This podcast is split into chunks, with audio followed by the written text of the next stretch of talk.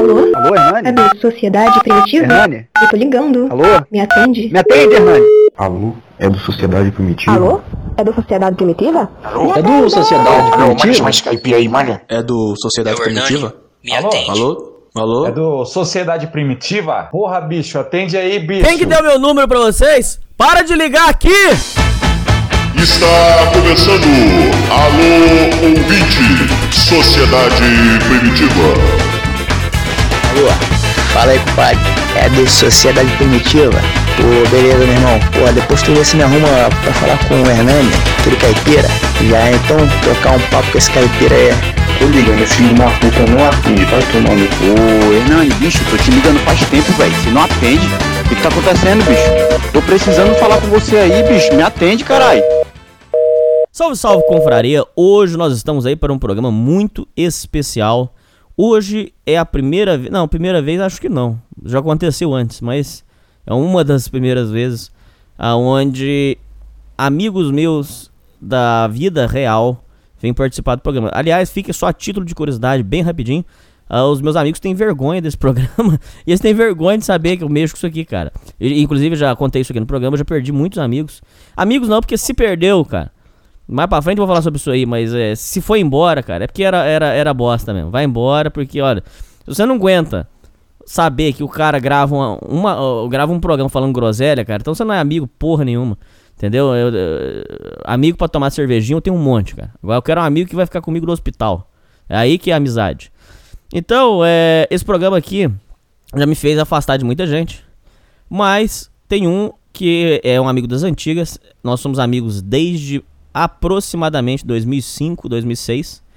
E nós fomos amigos, e nós somos amigos aí por esses anos todos. Hoje eu trago aí o Angelão. Fala, Angelão. Fala comigo, Hernani. Bom demais, cara. Não tem problema falar seu nome não, né? Não, tem não, cara. É tranquilo. Não vou te, Meu irmão, te, Ah. te, te bater na rua, não, cara. Tá tranquilo. meu irmão, deixa eu falar uma coisa pra você. É, a gente é amigo há muitos anos e tem algumas histórias interessantes, algumas histórias curiosas pra se comentar.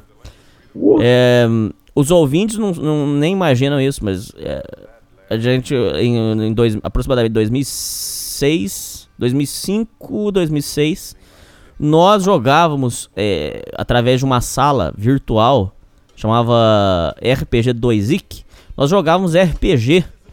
É, inclusive eu era o mestre do RPG e a gente jogava virtual. Eu, você, Anon, tinha um outro, ta- um outro maluco também do, do, do Nordeste e tal. E, e, e- era uma loucura, cara. A gente se divertia com aquilo, não era, cara?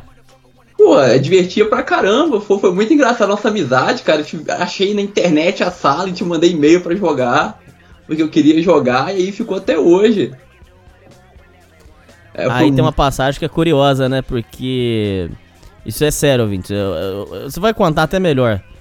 Ah, ali pros anos de 2008. Não, 2007, 2008. Entre isso aí. A gente tava louco porque a gente tava vendo teoria conspiratória. e aí a gente cismou o seguinte: tinha um maluco aí chamado David Icke, diz que tá vivo até hoje.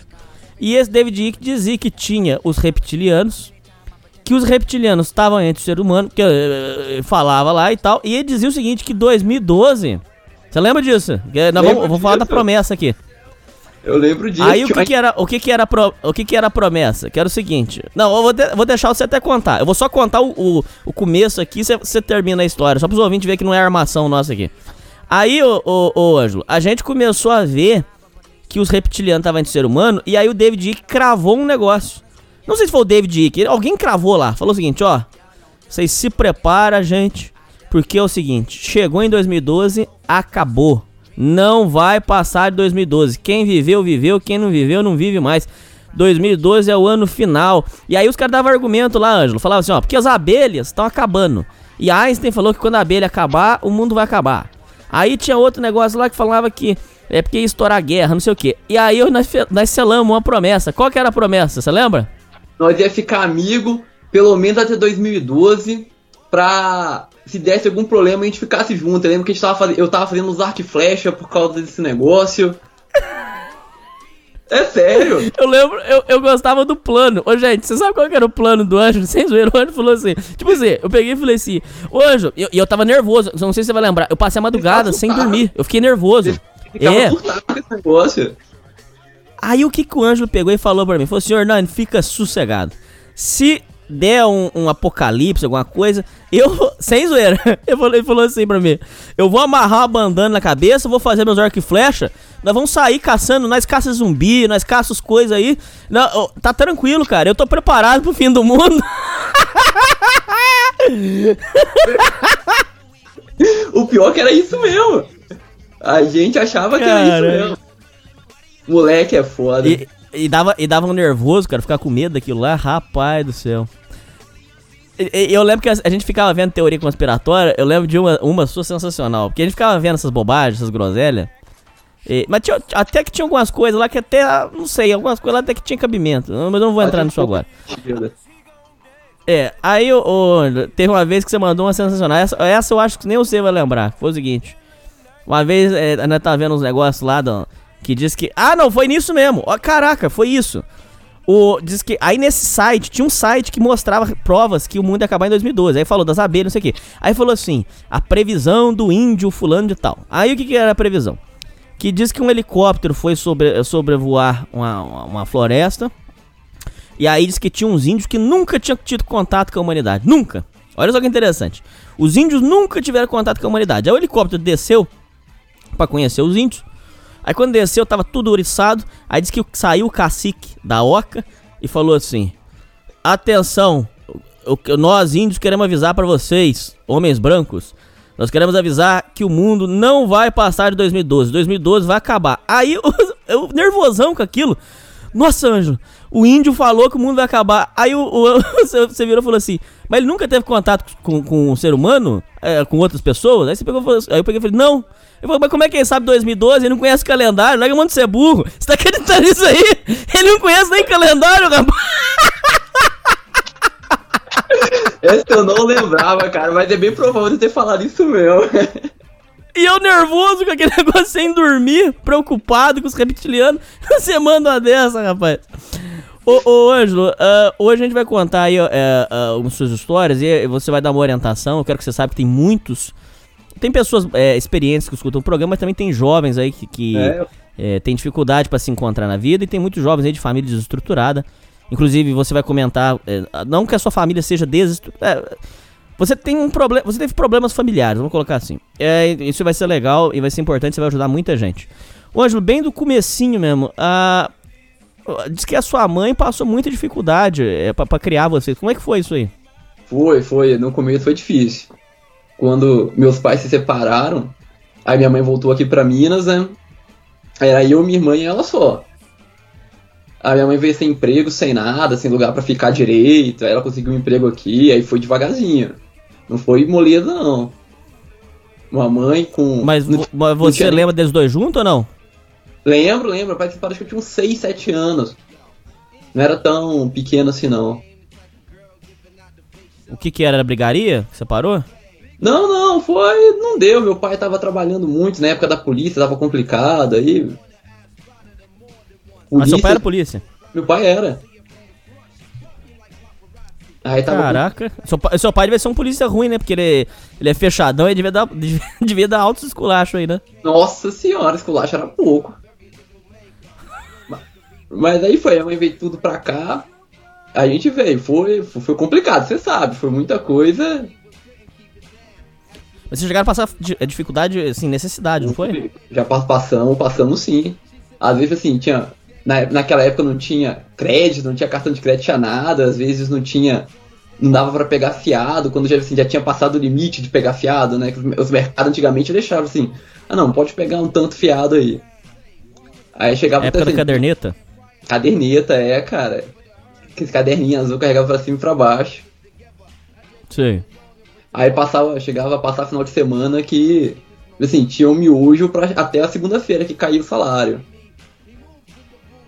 Qual que é a história da sardinha? Conta pros ouvintes, porque ouvintes, tem muito ouvinte aqui que é de família boa, não conhece a realidade do Brasil. Eu sempre falo isso aqui. Conta a história da sardinha pros ouvintes. Não era, não era brincadeira, não. Até, até te falei disso esses dias, né? Que doideira que é. Aí assim, a gente, vinha, a gente ficava torcendo pra vir três sardinhas na lata, né? Porque a maioria das, sardi- das latas de sardinha vem duas, porque é pra dividir pros três e não dar briga. Às vezes pegava lata de sardinha e fazia salada com cenoura pra render, né? Pra dar almoço e janta lata. Caraca. Era uma vida foda, hein? Era. Ah, mas cara, foi construindo aos poucos. Hoje, igual eu te falei, hoje tem sardinha aqui no armário pra você comer a hora que você quiser, o tanto que você quiser, até passar mal. Vou te falar uma coisa pra você. Ah, essa época da, da dificuldade, sua mãe fez como pra se virar? Como é que foi o negócio? Até que, Ah, mexer, até que mexer com diária, não foi? Não, minha, minha mãe, quando ela veio pra cá, ela fazia unha. Então, ela fazia unha, ela conseguiu, aí depois eu consegui um emprego de cuidar de uma senhora. Aí depois ela conseguiu um emprego numa sorveteria de atendente, um emprego básico. Aí depois que ela foi trabalhar no, no administrativo do hospital, aí ficou lá muitos anos. Aí ganhou dinheiro. Nada, ganhou salário mínimo, cara. Era Entendi. tudo salário mínimo. E, ah, vocês aí era, eh, são quantos irmãos? Eu e mais uma irmã. Ah, entendi. E a relação em casa, como é que era o, o- o ambiente dentro de casa? Era tranquilo? Tinha muita briga? Como é que era? Não, é, nisso sempre foi muito tranquilo, assim. Porque minha mãe trabalhava o dia inteiro. A diferença de idade pra minha irmã é pouca, um ano e meio. Então, era relativamente tranquilo. A gente, durante a parte da primeira parte da infância, a gente ia pra creche, aí eu buscava minha irmã na escola, não era complicado não. A cidade pequena, né, tem E- suas vantagens, né? Mas vocês eram uma família que, por exemplo, dentro da sua casa tinha amor? A, sua Tinha, a relação era saudável? Não, isso, isso tinha, isso a gente não pode reclamar de nada, não. Minha mãe sempre esforçava, tipo assim, minha mãe trabalhava o administrativo 9 horas por dia, 10 horas por dia, né? Contando, saía de casa 7 horas da manhã, chegava em casa. Saía de casa 6 horas da manhã, chegava em casa 6 horas da noite. E fazia unha depois, né? Pra completar a renda. Fazia bico, já trabalhava. sua mãe arregaçava de trabalhar. arregaçava de trabalhar, cara. Final de semana, dia de semana. Entendi. E o seu pai, ele ajudava? Como é que era a relação? É, se vocês pedissem um almoço pra ele, alguma coisa, ele arrumava um marmitex, como é que era? É, meu, meu, assim, meu pai morava no Espírito Santo, né? Então, a gente em Minas aqui, o contato já ficava longo, mas. Não, ele nunca ajudou, não. Eu fui ter uma relação boa com meu pai assim, você sabe, depois dos 18 anos, que eu cheguei pra ele. É assim, assim e tal. Mas. Mas, mas ele, não se compadecia de ver os filhos. Desculpa, eu tenho, eu tenho que fu- fuçar nesse assunto, que eu sei que é chato, mas ele não se Ele é- compadecia do, do sofrimento de vocês? Ah, cara, depois que quando a gente conversou, eu até dei uma entendida do lado dele. Porque, por exemplo, ele nunca ligou no meu aniversário, né? Nem no da minha irmã e tal, quando a gente era criança. Sei. Mas era parte do. que ele passou, né? Quando ele, quando ele passou no exército, na polícia. Coisa de operações especiais é complicada. Você é Ah, treinado. mas não é desculpa, você acha? Não, cara. É porque você não é treinado. Você é treinado pra não ter esse tipo de coisa, cara. É.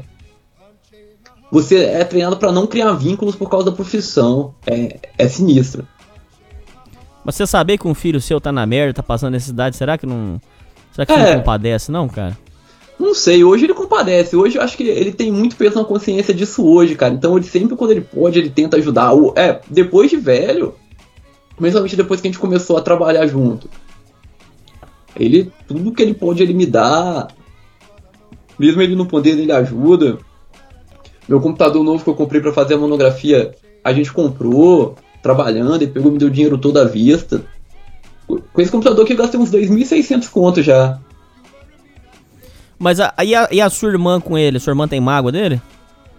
Ah, mas eu acho que. Nunca, a gente nunca perguntei assim, não, mas eu acho que não tem, não, cara. Ela sempre ficava sentida quando criança, porque a gente ficava criança e fica esperando ligar, né? No aniversário, no Natal. No aniversário dele a gente ligava, né? Mas. Eu ela, acho que ela sentiu mais falta do que eu, porque ela era menor, né? Quando separou. Mas você, você não tem hora que você se sente revoltado com isso? Porque Não. é um negócio foda, não é, cara? Eu acho que, assim, essa parte de revolta é, é até o momento de você encarar. Só que quando eu meio que revoltei com meu pai, naquela época dos 18 anos, que eu tinha o cabelo grande e tudo mais. Inclusive, eu acho que eu tinha cabelo grande só pra deixar de fazer birra com ele. Aí nós tivemos uma treta cabulosa. Achei que nós ia sair no soco. E que eu ia apanhar Hum. muito. A gente tava voltando da roça, né? Tava lá em Vitória, de férias. Ele foi fazer barba, né? Porque ele tem. Se a barba dele cresce, dá muita alergia. Ele foi lá no barbeiro, cortar cabelo, fazer barba. Aí falou, mas falou, ah, não, você vai cortar cabelo. Eu falei, pai, não vou cortar cabelo, não. Eu vou cortar quando eu quiser. Na hora que eu falei, vou cortar cabelo quando eu quiser, pronto, vou apanhar. Aí ele olhou pra mim, beleza. A partir daquele momento a relação nossa foi outra, cara. Foi. Ele parou Olha tra- só. ele parou de me tratar como criança e respeita tudo que eu. to- assim, toda a minha opinião, ele respeita. Parece assim. O, o- momento que eu tive de enfrentar. Foi, não, não foi, foi enfrentar no sentido de homem pra homem. Assim, não foi bagunça, não foi briga, não foi. Foi. Na hora que eu falei, que eu bati o pé, eu falei, não, que a vontade é minha, eu vou fazer, eu vou cortar quando eu sentir vontade de cortar. Foi diferente, cara. A gente até conversou sobre isso depois, aí falou, ó, ali naquele momento eu senti que eu podia confiar em você. Porque ele fala assim, ó, um- uma pessoa tem que decidir a- a- as coisas que ela quer. Então a partir daquele momento eu pude confiar em você. Ele falou assim comigo, cara. Entendi. Mas você já se pegou em outros momentos com revolta da, Ah, com certeza. Principalmente, com certeza, principalmente naquela época. Que a gente, 2017, a 2007, 2007, 2006. Até 2008, quando eu tava na escola técnica. Você acha hoje, você fazendo um retrospecto, uma análise assim, não precisa responder agora, assim, pode pensar um pouco se quiser. Quando você faz uma autoanálise, você acha que esse vazio do seu pai, ele te afetou em algumas coisas? Porque, por exemplo, a gente sempre traz aqui história de pai ausente na, na- Uhum. na criação. E todos aqui foram muito enfáticos em dizer, Hernani, faltou, cara, faltou. E uma coisa que a gente nota muito em questão de pai ausente, pai que não, não, não acompanha a criação do filho, é a questão da carência. A gente traz muito caso aqui e de vítimas disso, que são o, o homem, quando ele não tem a referência paterna, ele se torna um carente. Aí ele entra, ele é alvo de estelionato amoroso fácil, porque aparece uma mulher pra ele dando o amor que ele não teve, ele, ele se agarra naquilo e, e ali vira uh, tudo que ele tem. É que, que análise, quando você analisa a sua vida, o- no, no que, que você acha que impactou a sua vida? Ou você acha que não impactou em nada? Não sei. Como é que você analisa isso? Cara, eu tive assim, por exemplo, minha relação com meu pai não é uma relação de férias, né? Quando eu entrava de férias e ia pra escola, eu saía com ele uma vez ou outra. Mas ele sempre tentava fazer daqueles momentos, ele dava um jeitinho de transformar aquele especial. Pelo menos a gente, a gente achava que era especial porque a gente via. Tinha pouco, né? Aquele princípio da escassez, quando tudo é pouco, qualquer coisinha é muita. Então, Certo. mas na minha vida normal aqui, por exemplo, acho que eu dei muita sorte. Porque eu, eu tive referências fora da. Assim, fora de casa, né? Por exemplo, eu tinha um tio. Tinha não, eu tenho um tio ainda, que na minha infância era muito ligado com ele. Ele é marido da irmã da minha mãe, que era aqui, e a gente era vizinho, e ele criava os passarinhos canário, eu gostava pra caramba de canário, e acabava que tinha uma.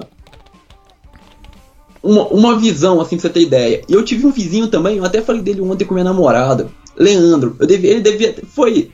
Bicho, antes eu te conhecer. Ele tinha mudado pro lado de casa, mudou ele e o irmão dele. Ele devia ter uns 19 anos, assim, na época. Mudou sem nada. Mudou ele e ele. A cama e só, não tinha geladeira, um, tinha um fogão, mudou ele, a geladeira, o fogão e a cama. E uma escrivaninha. Só que aí ele era gente boa pra caramba, ele tinha muito na casa dele, todo mundo, e. Ele me leva, ele me levou pra cachoeira a primeira vez aqui, me levou para me levava, me levou para pescar uma vez, assim, pra ser essas coisas de mato, de cachoeira, de aventura.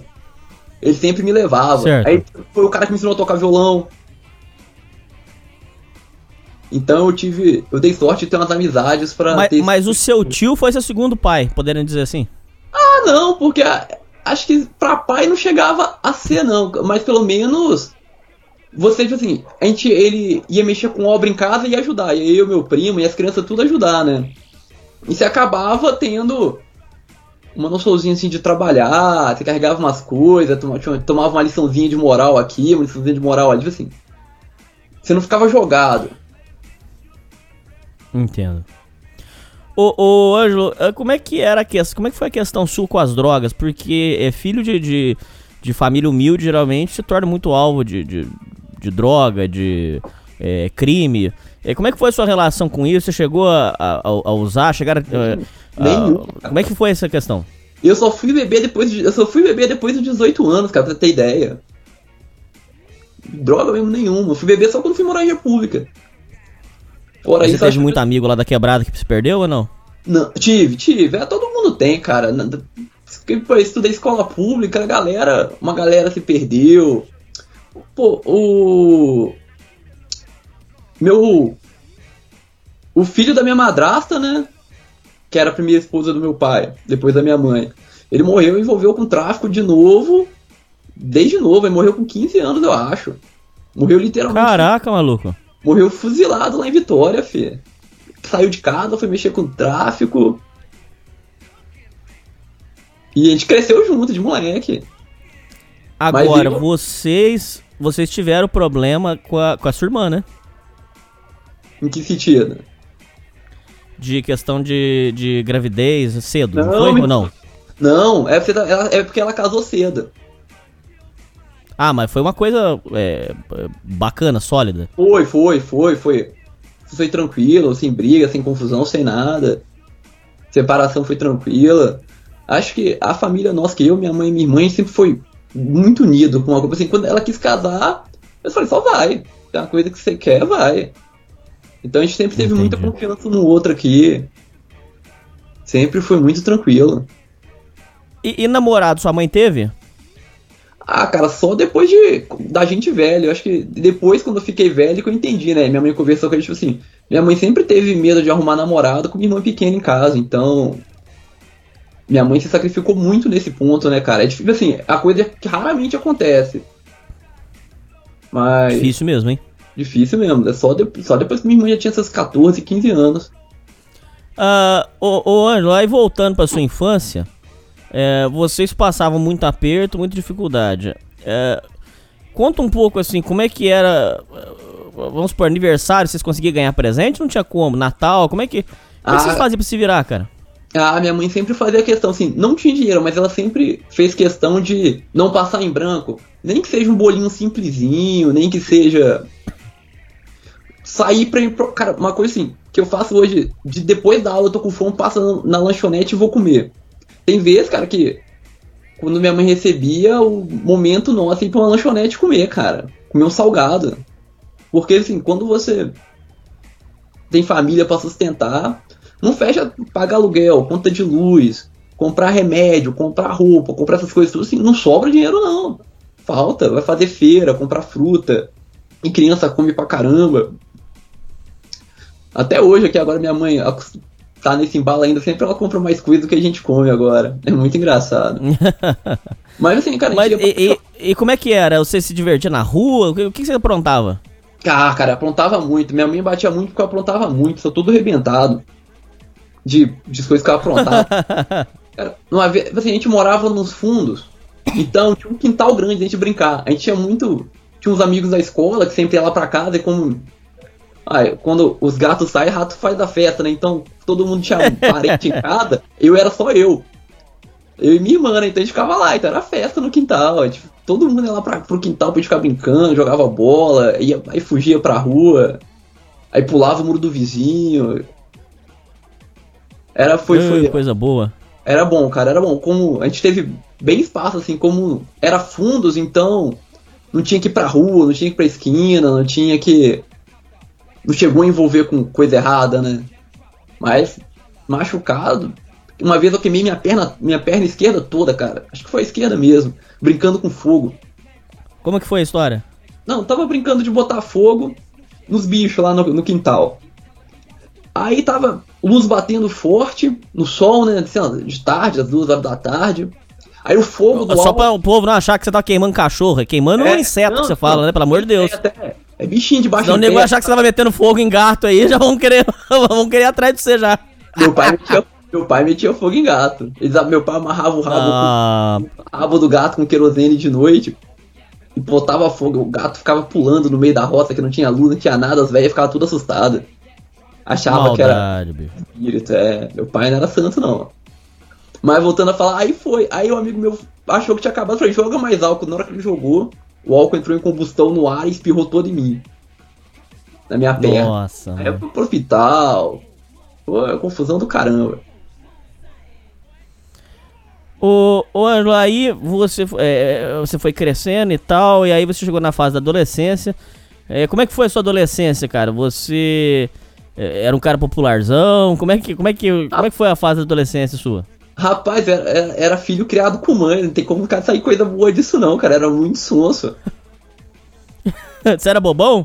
Eu era, cara, era muito. tipo Assim, eu era sempre um. Eu era um ano adiantado da minha turma, né? Como eu faço aniversário em novembro, eu entrei um ano antes, então eu era sempre o menor da turma. Aí sempre o menor mais novo nessa. Sempre fez muita diferença, era muito bobão. Nossa, com mulher então era bobo demais, cara. Nossa, é, você sabe bem. Puta que o pariu. Era cada coisa. Mas você é porradeiro, naquela época você devia, você devia fazer umas trocação ou não? Nada, era magrelinho, cara. Eu fui crescer depois que eu terminei o ensino médio. Que eu Pichou. fui dar. Que eu fui dar uma. É, uma encorpada, crescer barba, essas coisas. Era muito mirradinho. Entendi. Ah, na, na fase da adolescência deu uma melhorada na sua casa, né? Porque aí sua mãe já tava no hospital, já, já deu uma melhorada um Já. pouco.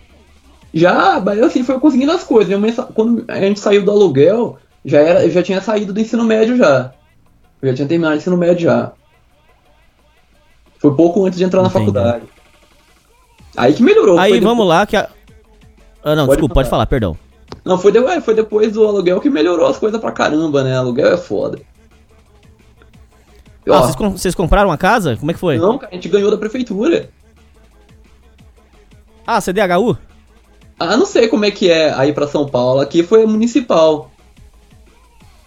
Aí de vez em quando Entendi. ele... Aí cê- vocês moraram naquela. na- Vocês ganharam a casa da prefeitura. Isso. Uma casa boa? Ah, cara, não era não. Ô, pra você ter ideia, acho que você nem vai lembrar disso. Quando, gente, quando eles fizeram a casa pra cá, aí estavam construindo. Aí confusão de prefeitura, de não fazer as coisas direito, de rolar. O pessoal começou a invadir as casas, né? Porque já tinha levantado parede, já tinha levantado teto, acho que já tinha feito instalação elétrica. Mas não tinha batido eu não tinha colocado piso de cerâmica que ia colocar. Não tinha fechado o muro, que também ia fazer, das, dividindo as casas. Aí o pessoal começou a invadir. Aí, pra não perder a casa, a gente veio pra cá. A gente morou aqui uns sete meses sem energia elétrica. Caraca, maluco, sério? Sério, você tem noção do que é isso, rapaz? Morar sete meses sem energia elétrica? Banho frio. Banho de caneca, eu tinha, eu tinha preguiça de esquentar água. Era luz no lampião. Pô, a vida era uma merda, hein, cara.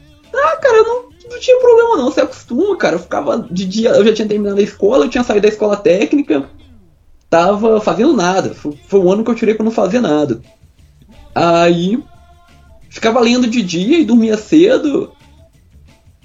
Saía à noite pra rua, pra ficar na lu- luz da rua. E assim tocava.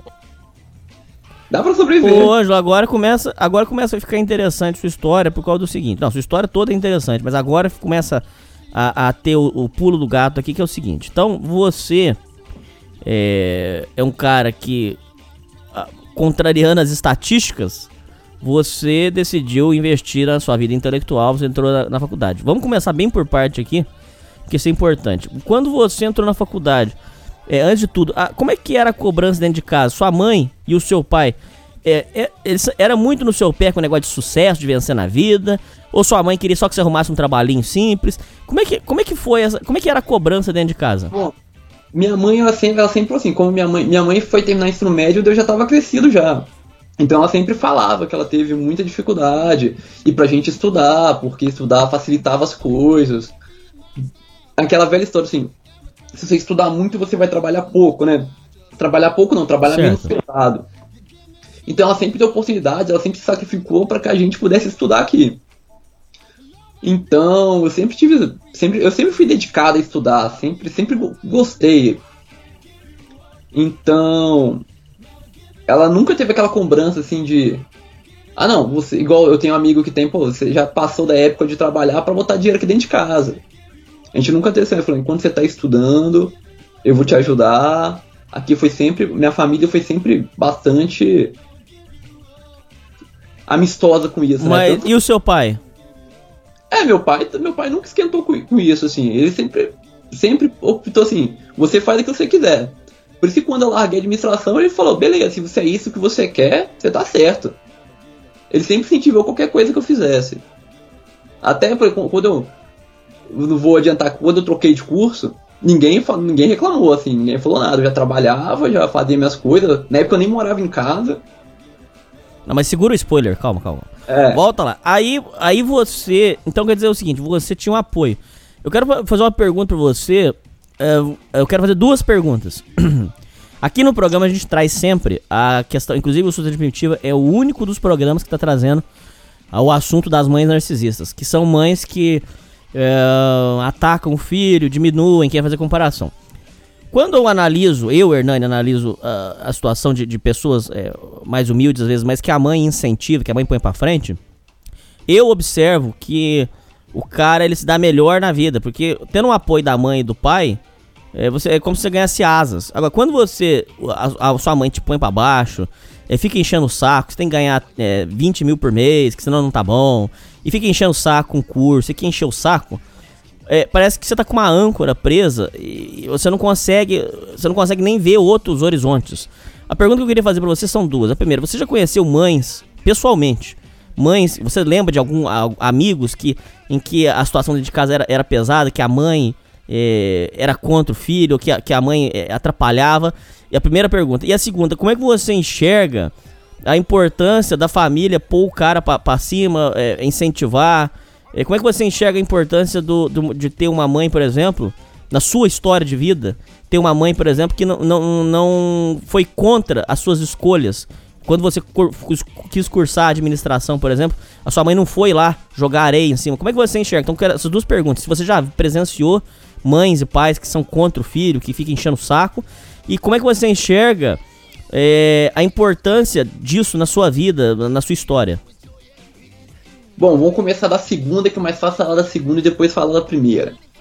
Bom, é, eu acho que a, a presença da família é fundamental. Até quando você tem seus 15, 16 anos, você- quando você está formando sua, sua visão moral do mundo, é muito importante.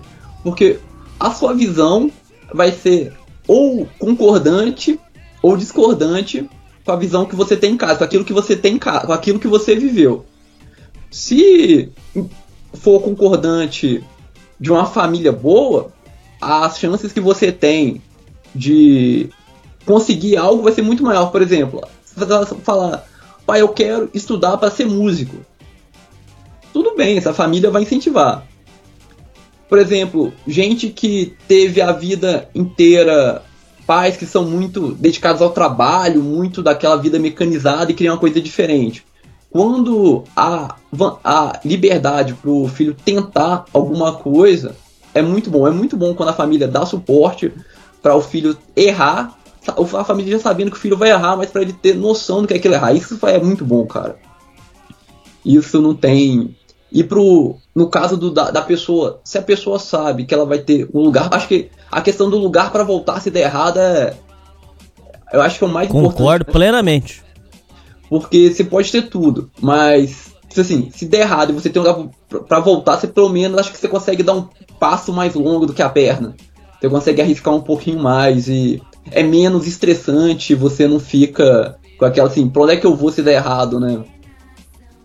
Então, eu eu acho concordo plenamente. isso eu acho que é muito bom pra quem tem a família. Quem tem a família desestruturada, igual você tava falando, veja que, que as mães atrapalham dessas mães narcisistas. É, eu acho que são pessoas assim, elas são mais dispersas. Eu tive alguns amigos assim, eles iam, assim, eles ficam muito longe de casa porque eles não gostam de ficar em casa. Então, passam a maior parte do tempo na rua. E na rua você não consegue construir muita coisa. E a vida é construir. Você vai construir uma carreira, você vai construir um relacionamento, você vai construir uma horta no seu quintal. A vida é construir coisas para o futuro.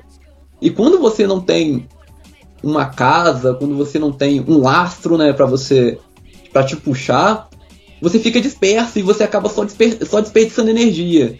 E meus amigos que não tiveram isso, ou que tiveram problemas, por exemplo, que os pais morreram, eles ficaram muito dispersos na vida. E não conseguiram se encontrar, né? Eu acho que o pior disso é que é, é muito difícil você se encontrar quando você tá perdido.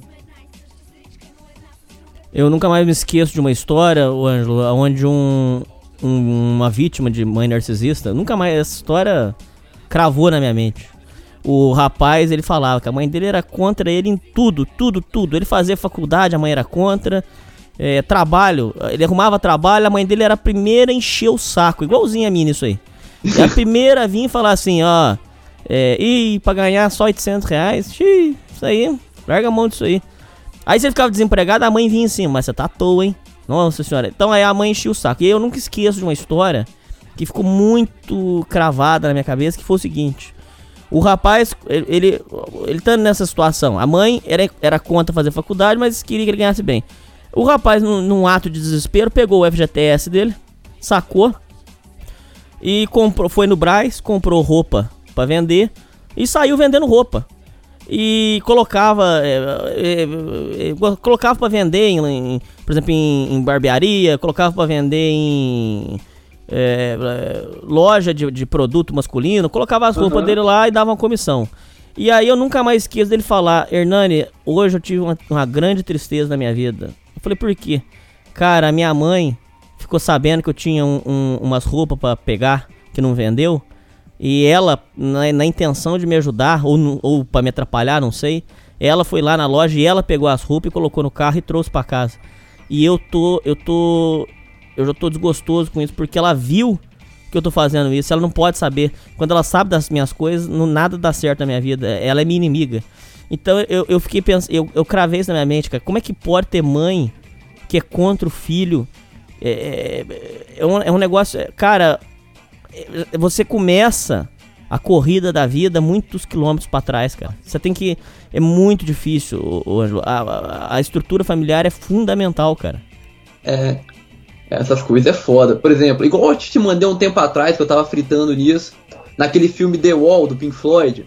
Aquela, até que escreveu aquela música Mother do que ficou famosa pra caramba no clipe, é isso, cara. A mãe, tem mãe que tem uns distúrbios e. Por exemplo, a minha primeira madrasta, a minha primeira madrasta era doida, assim. Ela não, não fazia nada pelos filhos. Nada, nada, nada, nada. Ela não tinha amor pelos filhos. Por nenhum deles. Tanto que. Quis sair de casa. Meu pai que dava mais apoio, assim, paterno, de parental do que minha madrasta. Era bizarro. Bom, Aí, hoje, você pegou, você cursou administração. Você escolheu administração ou foi o que deu? Não, foi muito engraçado. Eu acho que eu dou muita sorte. Acho que a maior coisa que eu tenho na vida é sorte. Porque abri um curso aqui de administração, o FOP abriu outra universidade aqui.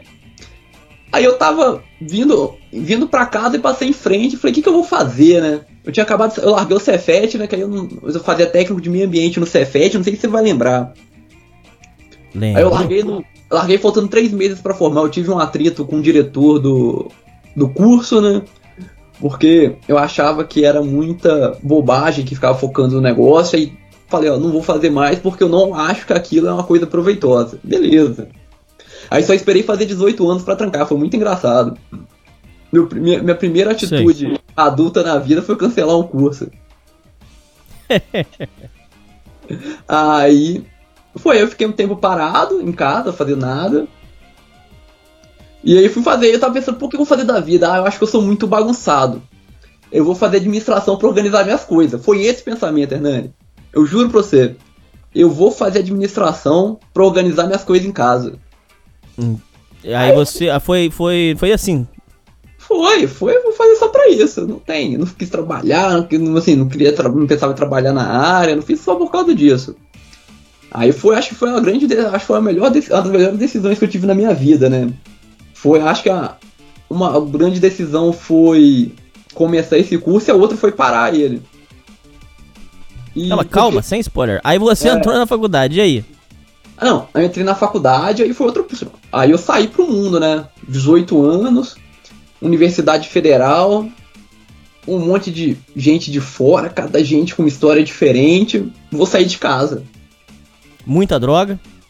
Ah, até que não, até que eu sempre dei sorte com meus amigos assim. Acho que. Não, mas na faculdade tinha muita droga. Ah, não. Tinha, não, tem pra caramba, nossa senhora. Mas eu nunca me Como é que você fez pra se manter longe de ser um degenerado? Porque você nunca foi um, um, esquerdista degenerado. Como é que você fez pra se manter longe disso, dessas ideologias, de virar massa de manobra, essas coisas? Como é que você fez, cara? Não sei, cara. Tá, tá aí uma pergunta. Como é que a gente nunca virou isso, cara? A gente. Eu acho que eu tive minhas fases, hein? Será? Não lembro não, mas. Acho que a gente tinha uma coisa muito. A gente tinha noção das coisas que meio que das coisas que a gente queria e uma definição de certo e de errado que. E de respeito, né? Acho que a gente noção assim. A gente quer uma coisa, mas nem todo mundo precisa querer a mesma coisa que a gente. A gente sempre foi. Ah, vamos jogar nosso RPG, vamos falar das nossas namoradas e pronto. Não precisamos esquentar a cabeça com nada, não. Acho que eu já. Ah, você teve muito professor comunista, muito professor. Ah, é, não vou nem colocar comunista, professor que queria é, forçar a barra de política, como é que era? Tive, tive. No, quando eu fiz administração, eram quatro cursos no pré, no, no instituto, né? Administração e economia, serviço social e jornalismo. E eu fazia administração, então a gente tinha muitas cadeiras do jornalismo e convivia com muita gente do jornalismo do serviço social. Minha prima era do serviço social e é um curso claramente comunista, todos os, professores, todos os professores são. Filiado a partido comunista, né, de esquerda, né, comunista mesmo. Teve até um lance muito doido que a justiça proibiu o grupo de estudos comunistas lá na faculdade, porque eles estavam usando o local para plataforma política, político-partidária. Sei. Deu uma confusão doida pra caramba esse negócio. A justiça proibiu o negócio na faculdade, é complicado. foi doido, foi doido o negócio. Mas tive, fiz cadeira, tinha um, um, cara que eu, era meu amigo, era professor da minha prima, eu fiz a matéria de ouvinte com ele, que era justamente dessa teoria social. A teoria social 1, a matéria. Mas nunca foi uma coisa que. Que me pareceu viável, que me encheu os olhos, não, cara. Ô, ô Angela, e você, é, na faculdade, você sendo um cara é, humilde, pobre, você é, tinha que lidar com os boy, porque na faculdade federal tem muito boy. Como é que era a sua relação nisso? Você chegou assim, assim, muitos ouvintes aqui é, falam, e eu já senti isso na minha pele, então eu vou falar por mim. É, é, muito humilhante quando tem que lidar, estudar com boy, não é? Porque você fica achando assim que você é um bosta. Você tinha essas coisas ou não? Ah, cara, eu tive isso desde de pequeno, né? Como eu era pobre, qualquer amigo meu era melhor que eu, então você ficava meio sentido, assim por exemplo, viagem de escola, então o, o pessoal ia ou não ia, então era. Já tava bem acostumado, mas na faculdade acho que a UFOP não é base de comparação para outra faculdade, não, porque aqui é tudo errado. Eu tive muito amigo rico. Dá. Só que na UFOP todo mundo fica amigo. A gente, primeira de semana de aula, a gente saía da aula todo mundo, ia pra praça beber e jogar conversa fora. Então, a gente teve uma amizade, criou um vínculo muito grande, independente de dinheiro ou não, porque tinha outras pessoas também tão sem grana quanto eu lá. E acabou que eu fui morar com esses caras. Eu fui morar com os Mas é, você, você largou da sua casa para ir morar na República? Fui, larguei da minha casa e morar na República. Cara, como eu te falei, minha casa era na. Foi da prefeitura. É na última rua da cidade. Eu gastava uma hora para ir pra aula, uma hora para voltar a pé. Todo dia. Porque não tinha dinheiro pro busão. Ah, cara, até, tipo assim, até dava pra ter uma vez ou outra, mas como a aula minha era à noite, eu fiquei, a gente ficava na rua até tarde, não tinha mais horário de ônibus. E eu queria ficar na noite, pô, acabei de sair de casa, acabei de conhecer as coisas. Moezada? Poxa, a única vez que eu fui conhecer mulher na vida e fui ter sorte com mulher foi na faculdade. Então você não quer. E, Aí... Mas e, e, você passava bebendo, mas, mas pó não? Não, Nunca. Acho que isso aí foi umas coisas que assim, que você vê, cara, não teve ninguém que foi pra frente com essas coisas. Não... Essa foi uma ideia que eu sempre, uma visão que eu sempre tive desde criança, nunca. Nunca tive Entendi. vontade, não. Nunca, tive, nunca achei nem interessante, nunca achei descolado, nunca achei nada. Então Tanto a decisão de você largar de casa foi, foi estratégica. Foi, porque, tipo assim, eu, tipo, foi, foi, uma questão estratégica mesmo. Assim, eu falei, ó, a galera vai estar tá na.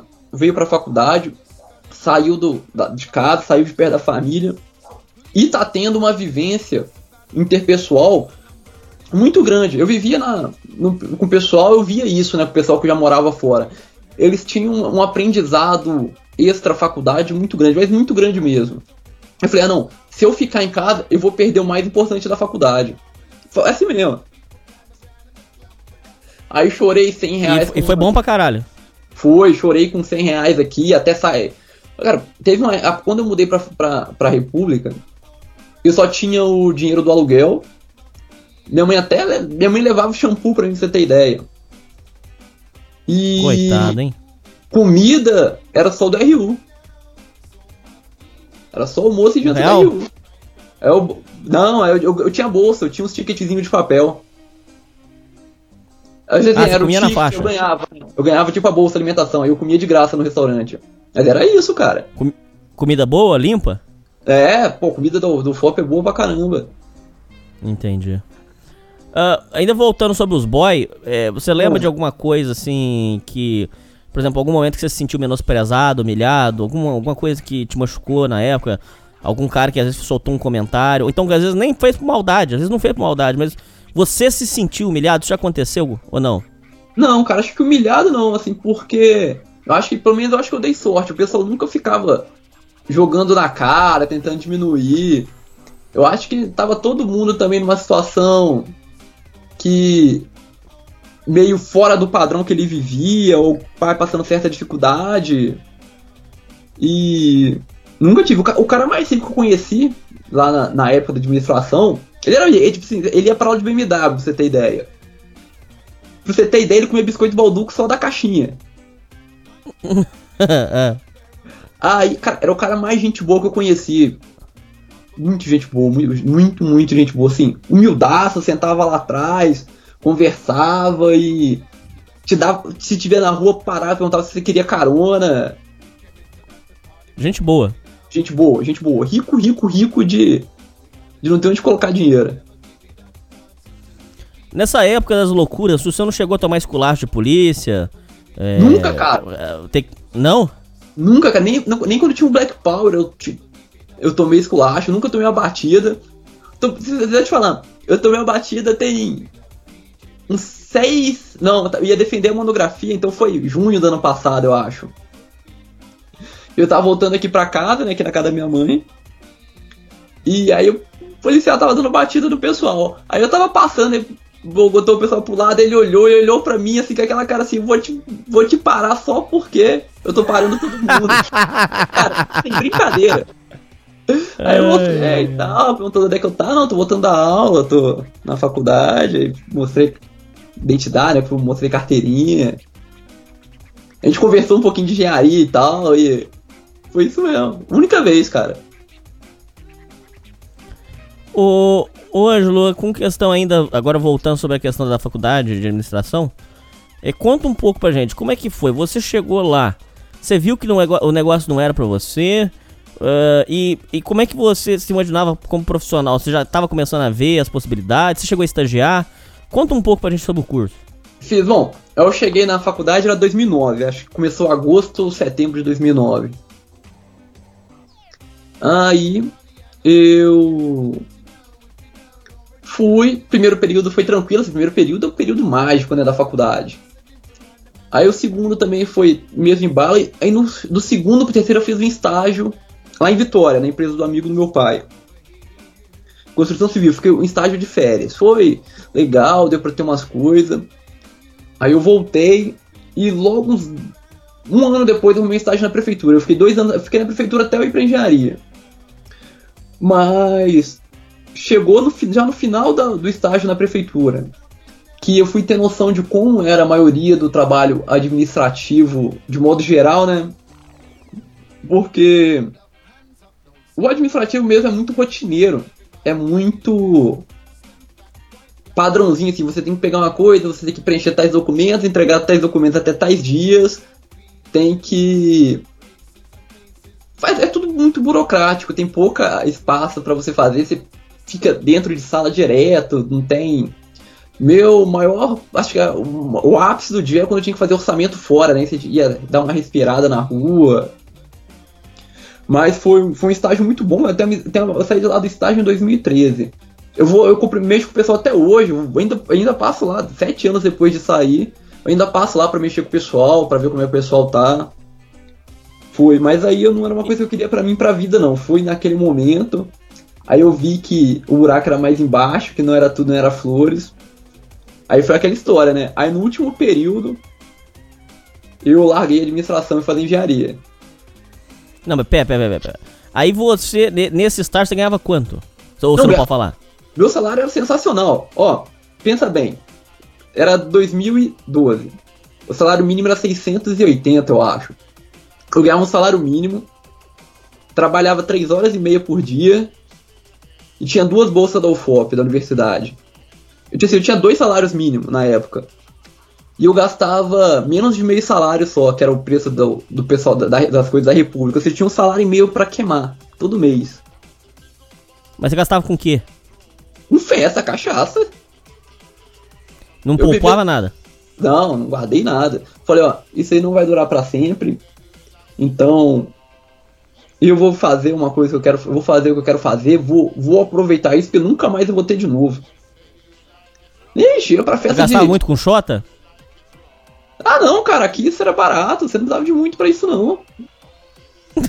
cara, a pessoa não tem noção. Festa open bar aqui é 10 reais. Nossa, barato demais. Para, festa open bar. Festa open bar universitário, então. Você, ir pra festa que é muito barato. Então você ia pra festa quinta, sexta, sábado e domingo. Porque você não ia quarta-feira, nem terça, nem segunda, porque não tinha. Se tivesse, você ia. é, cara, ó, eu- minha aula era à noite, eu trabalhava à tarde. Então, assim, tem dia que eu acordava meio-dia e meia ia trabalhar. Me ficava até 4 horas da manhã bebendo na rua, dormia trabalhar. E a vida seguia. Mas essa Foi- fase foi boa. Foi boa demais, cara. Nossa senhora. Não, teve a greve de Muita, 2012. muita loucura. Não, greve de 2012. Que teve, as faculdades pararam quatro meses, né? Então não tinha aula, só trabalhava, as bolsas caíam. Aí, cara, a gente, a gente tava bebendo tanto que numa tontura dessa eu mandei um e-mail pra Dilma. Falando que se ela não acabasse com a greve ia ter muito problema com cirrose na, entre os jovens. Caraca. sério, cara, eu mandei um e-mail sério falando que ia ter. Pô, vai ter muito problema, os jovens estão bebendo muito porque não tem aula, então acerta com os professores, senão nós vamos ter cirrose. Foi muito. Loucura, filho, loucura. Aí você começou a, a- a- ver que o negócio não era pra você. Ah, ainda sobre a administração, vo- tipo assim, muitas pessoas dizem que às vezes não formou num negócio, mas tirou bons conhecimentos daquilo. Imagino eu que lá na, na faculdade de administração, a questão do da, a teoria da administração, você deve ter tirado bons conhecimentos. Como é que você avalia que a importância disso? Você acha que foi bom pra você? Você aprendeu Cara, muita coisa? Foi, cara, aprendi assim. Eu aprendi, acho que a maioria que eu aprendi, igual eu te falei, foi, foi, foi saindo de casa, morando em República. Você, meu amigo, me acompanha aí no Facebook, você vê que eu tô sempre lá, mesmo depois tem sete anos que eu não moro lá, eu tô sempre lá. E da faculdade, assim, da questão acadêmica do negócio, eu aprendi muita coisa na administração, porque você vê, principalmente nessa parte econômica, por exemplo, você vê como as coisas funcionam nos bastidores das empresas, né? Por exemplo, a parte de contabilidade é um extremamente importante. E a parte de estatística, eu fui ter noção do que estatística era importante na faculdade. Fui. Então, me, ajuda muito, me ajudou muito. no- ajuda até pessoalmente essas noções que eu tive na administração. Então, não foram quatro anos perdidos por eu não ter, não ter formado, não ter colado grau oficialmente. Foram quatro anos bem aproveitados, eu aprendi muita coisa. Eu tive noção, assim, como o mundo funcionava. Foi isso. Foi, foi na administração. Na engenharia Tem um não tem- conceito que eu aprendi na administração que foi muito importante pra minha vida hoje, que foi entender o conceito de gargalo. Quando você tem uma, uma produção, mas isso serve pra vida, não é só, mas é, na, na produção tem um fator que eles chamam de gargalo, que é, é o limitador de, de uma coisa. Por exemplo, se uma máquina só pode trabalhar de hora em hora, o, a hora em hora se torna o gargalo da produção, porque a- a- você não tem como continuar a produção em linha reta, porque só de hora em hora que a máquina pode trabalhar, por vários motivos, temperatura e tal. Então, às vezes a gente, às vezes a gente tá muito preocupado em querer acelerar as coisas, mas a vida da gente tem um gargalo. Eu acho, eu acho, eu acho um assunto extremamente curioso, importante. Então, é, esse tipo de conhecimento pra mim valeu muito. Tem algumas coisas que você se lembra da administração que, que, que você usa até hoje, que você acha bacana. Kaizen é uma ideologia legal pra pra levar pra vida também, né? Co- Como é que você vê isso aí? Acho que Kaizen eu só vi na engenharia, na administração eu não vi não. Essa do, do gargalo eu vi na administração, foi uma das coisas que Mas acho que, acho que o mais doido da administração, assim, que eu carrego pra vida mesmo, assim, carrego pra vida no dia a dia, assim, que me modificou, assim, me modificou no pessoal, foi a ideia do Pareto, né? Que 20% do, dos ativos corresponde a 80% dos resultados. Então, se você focar no básico, você vai se dar muito bem. E se às vezes você se focar, gastar, despender muito recurso com o supérfluo, não vai ter tanto resultado como você gastar poucos recursos com o básico. E se você gastar poucos recursos, você sobra tempo para você fazer outras coisas. Então eu sempre fiz muita coisa da minha vida diferente. Eu tive Puta merda, já deu uma aula aqui sensacional. O diagrama de Pareto é de uma importância.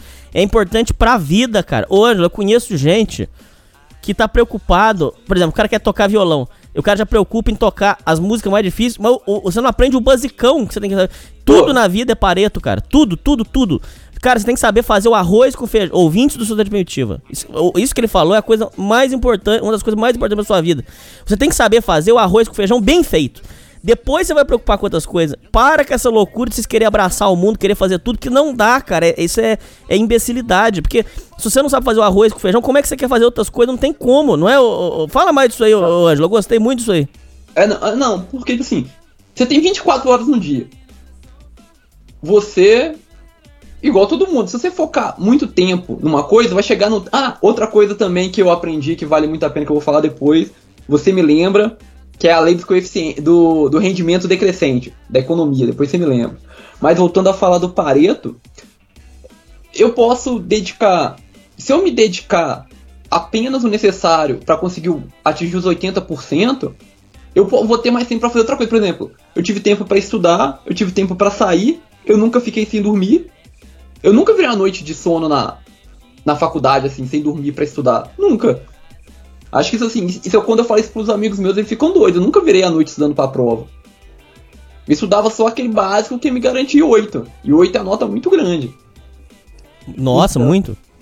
Então, o pessoal fica foca muito em detalhe, foca muito. Ele acaba se desgastando, perdendo muito tempo, deixando de viver muita coisa, porque ele tá querendo a- além do que aquilo que ele pode fazer, do que aquilo que ele precisa fazer. Acho que o negócio é o de precisa fazer. E uma coisa que completa isso do Pareto é a lei dos rendimentos decrescentes, né? Talvez tenha até outro, nome, mas é, é, é essa a ideia, por exemplo. Se você estudar duas horas, seu rendimento, por exemplo, é s- 10 páginas por hora. Na partir da terceira hora, seu rendimento vai ser 8 páginas por hora. Na, a partir da quarta hora, vai ser 6 páginas por hora. Então, a quanto mais você continua fazendo uma coisa, menos você vai tendo rendimento nela. Então, eu sempre fazia aquilo que a- eu chegava até meu ponto que eu parava de, de- que eu começava a perder. Aí eu parava, porque já não valia a pena. Eu ia, eu ia dormir, porque se eu continuasse não ia me dar o mesmo resultado. Isso vale também pra vida inteira. Tudo que você vai fazer vai chegar a um ponto que você vai dedicar muito, muito, muito e o resultado vai ser pouco. Aí é hora de parar. Não vale a pena. Isso eu vi, acho que microeconomia. Isso é muito importante. Lei dos rendimentos decrescentes. É fam- bastante famoso na economia. Ô, ô Ângelo, ainda sobre a questão da, da República, eu fui dono de República Eu lembro. mais ou menos. eu fui dono de República por mais ou menos seis anos. Eu tenho muita história, muita coisa. Eu vivi de tudo que você imaginar: droga, Eu é, sei. bandido. É. Ô Ângelo, o que, que você conta dessa. Conta com calma pra gente, porque é, isso é importante. Da época da República, como é que era o ambiente dentro? Você chegou a, a ter problema com droga, é, de outras pessoas usando droga? Como é que, como é que foi essa loucura, cara? Não, cara, fo- foi uma loucura. Mas a gente, acho que a gente. Eu, eu falo que eu- sorte é a coisa que eu mais tenho na vida, porque a gente chegou, fez a República, e uma coisa que a gente fez pra não ter problema com vizinho, de confusão, era proibido droga em casa. Se o cara quisesse, ele ia lá pra rua usar. Então, mas dentro de casa era proibida. Isso, assim, facilitou muita coisa, evitou muito problema. Aí. Mas a polícia chegou a bater lá nas festas ou não? Ah, batia, bate até hoje. Não, teve uma vez muito engraçada. O, o policial que bateu era amigo, era conhecido meu. Aí eu fui lá. Sei. Era, devia ser umas, era assim, uma quarta-feira, 11 horas da noite, tava fazendo festa em casa. Era festa, é, quando a gente fala Sim. festa é, festa, é botar a banda dentro da sala. Depois eu vou te mandar essa foto aí, tem foto desse, desse rock aí. Posso Aí, colocar essa foto no- na imagem do programa? Cara, vou, vou arrumar uma foto doida pra você. Aí você Beleza. escolhe. Aí eu desci, né? Nas casas, a casa era no segundo andar, eu desci. Eu falei, ah não, nós estamos fazendo a festa aqui e tal. Aí a primeira coisa que perguntou, tem menor no lugar? Eu falei, não, não tem menor, é só gente da faculdade, aqui é República Universitária. Você pode entrar pra dar uma olhada se quiser. Eu falei, mas se você quiser, ó, eu tô com um copo de cerveja aqui, se você quiser beber, não tem problema não, ninguém viu. É Policial, eu falei, ah não, não sei o que reclamaram do barulho. E aqui tem muito disso, né? Tem muita república, então sempre reclama do barulho. A gente diminuiu o som, fechou a casa toda. E foi, mas é direto, direto. A polícia vai direto, direto. Mas aqui, aí você abaixa o som e pronto. Mas eu não concordo com você não, porque você fala assim, ah, porque se usasse droga na rua podia. Eu lá, eu era muito enfático, cara. Pó não, pedra não, lança não, porque o ca... não lança não, lança não tanto. Lança OK. Mas a, a questão do pó, como é que você vai ficar com um cara cheirado dentro de casa, cara? Não tem como. O cara vira um bicho, vira um animal. É o que, é o que eles falam de monstrão, o cara vira monstrão, cara. Ah não, aí a gente nunca, nunca teve problema com isso não, porque se o cara tem problema desse, manda embora. Manda embora na hora. Já era Mas se tiver que mandar embora, Não, por causa disso não, mas assim, já tem, é, tem caso que. Você, mano, já teve caso aqui.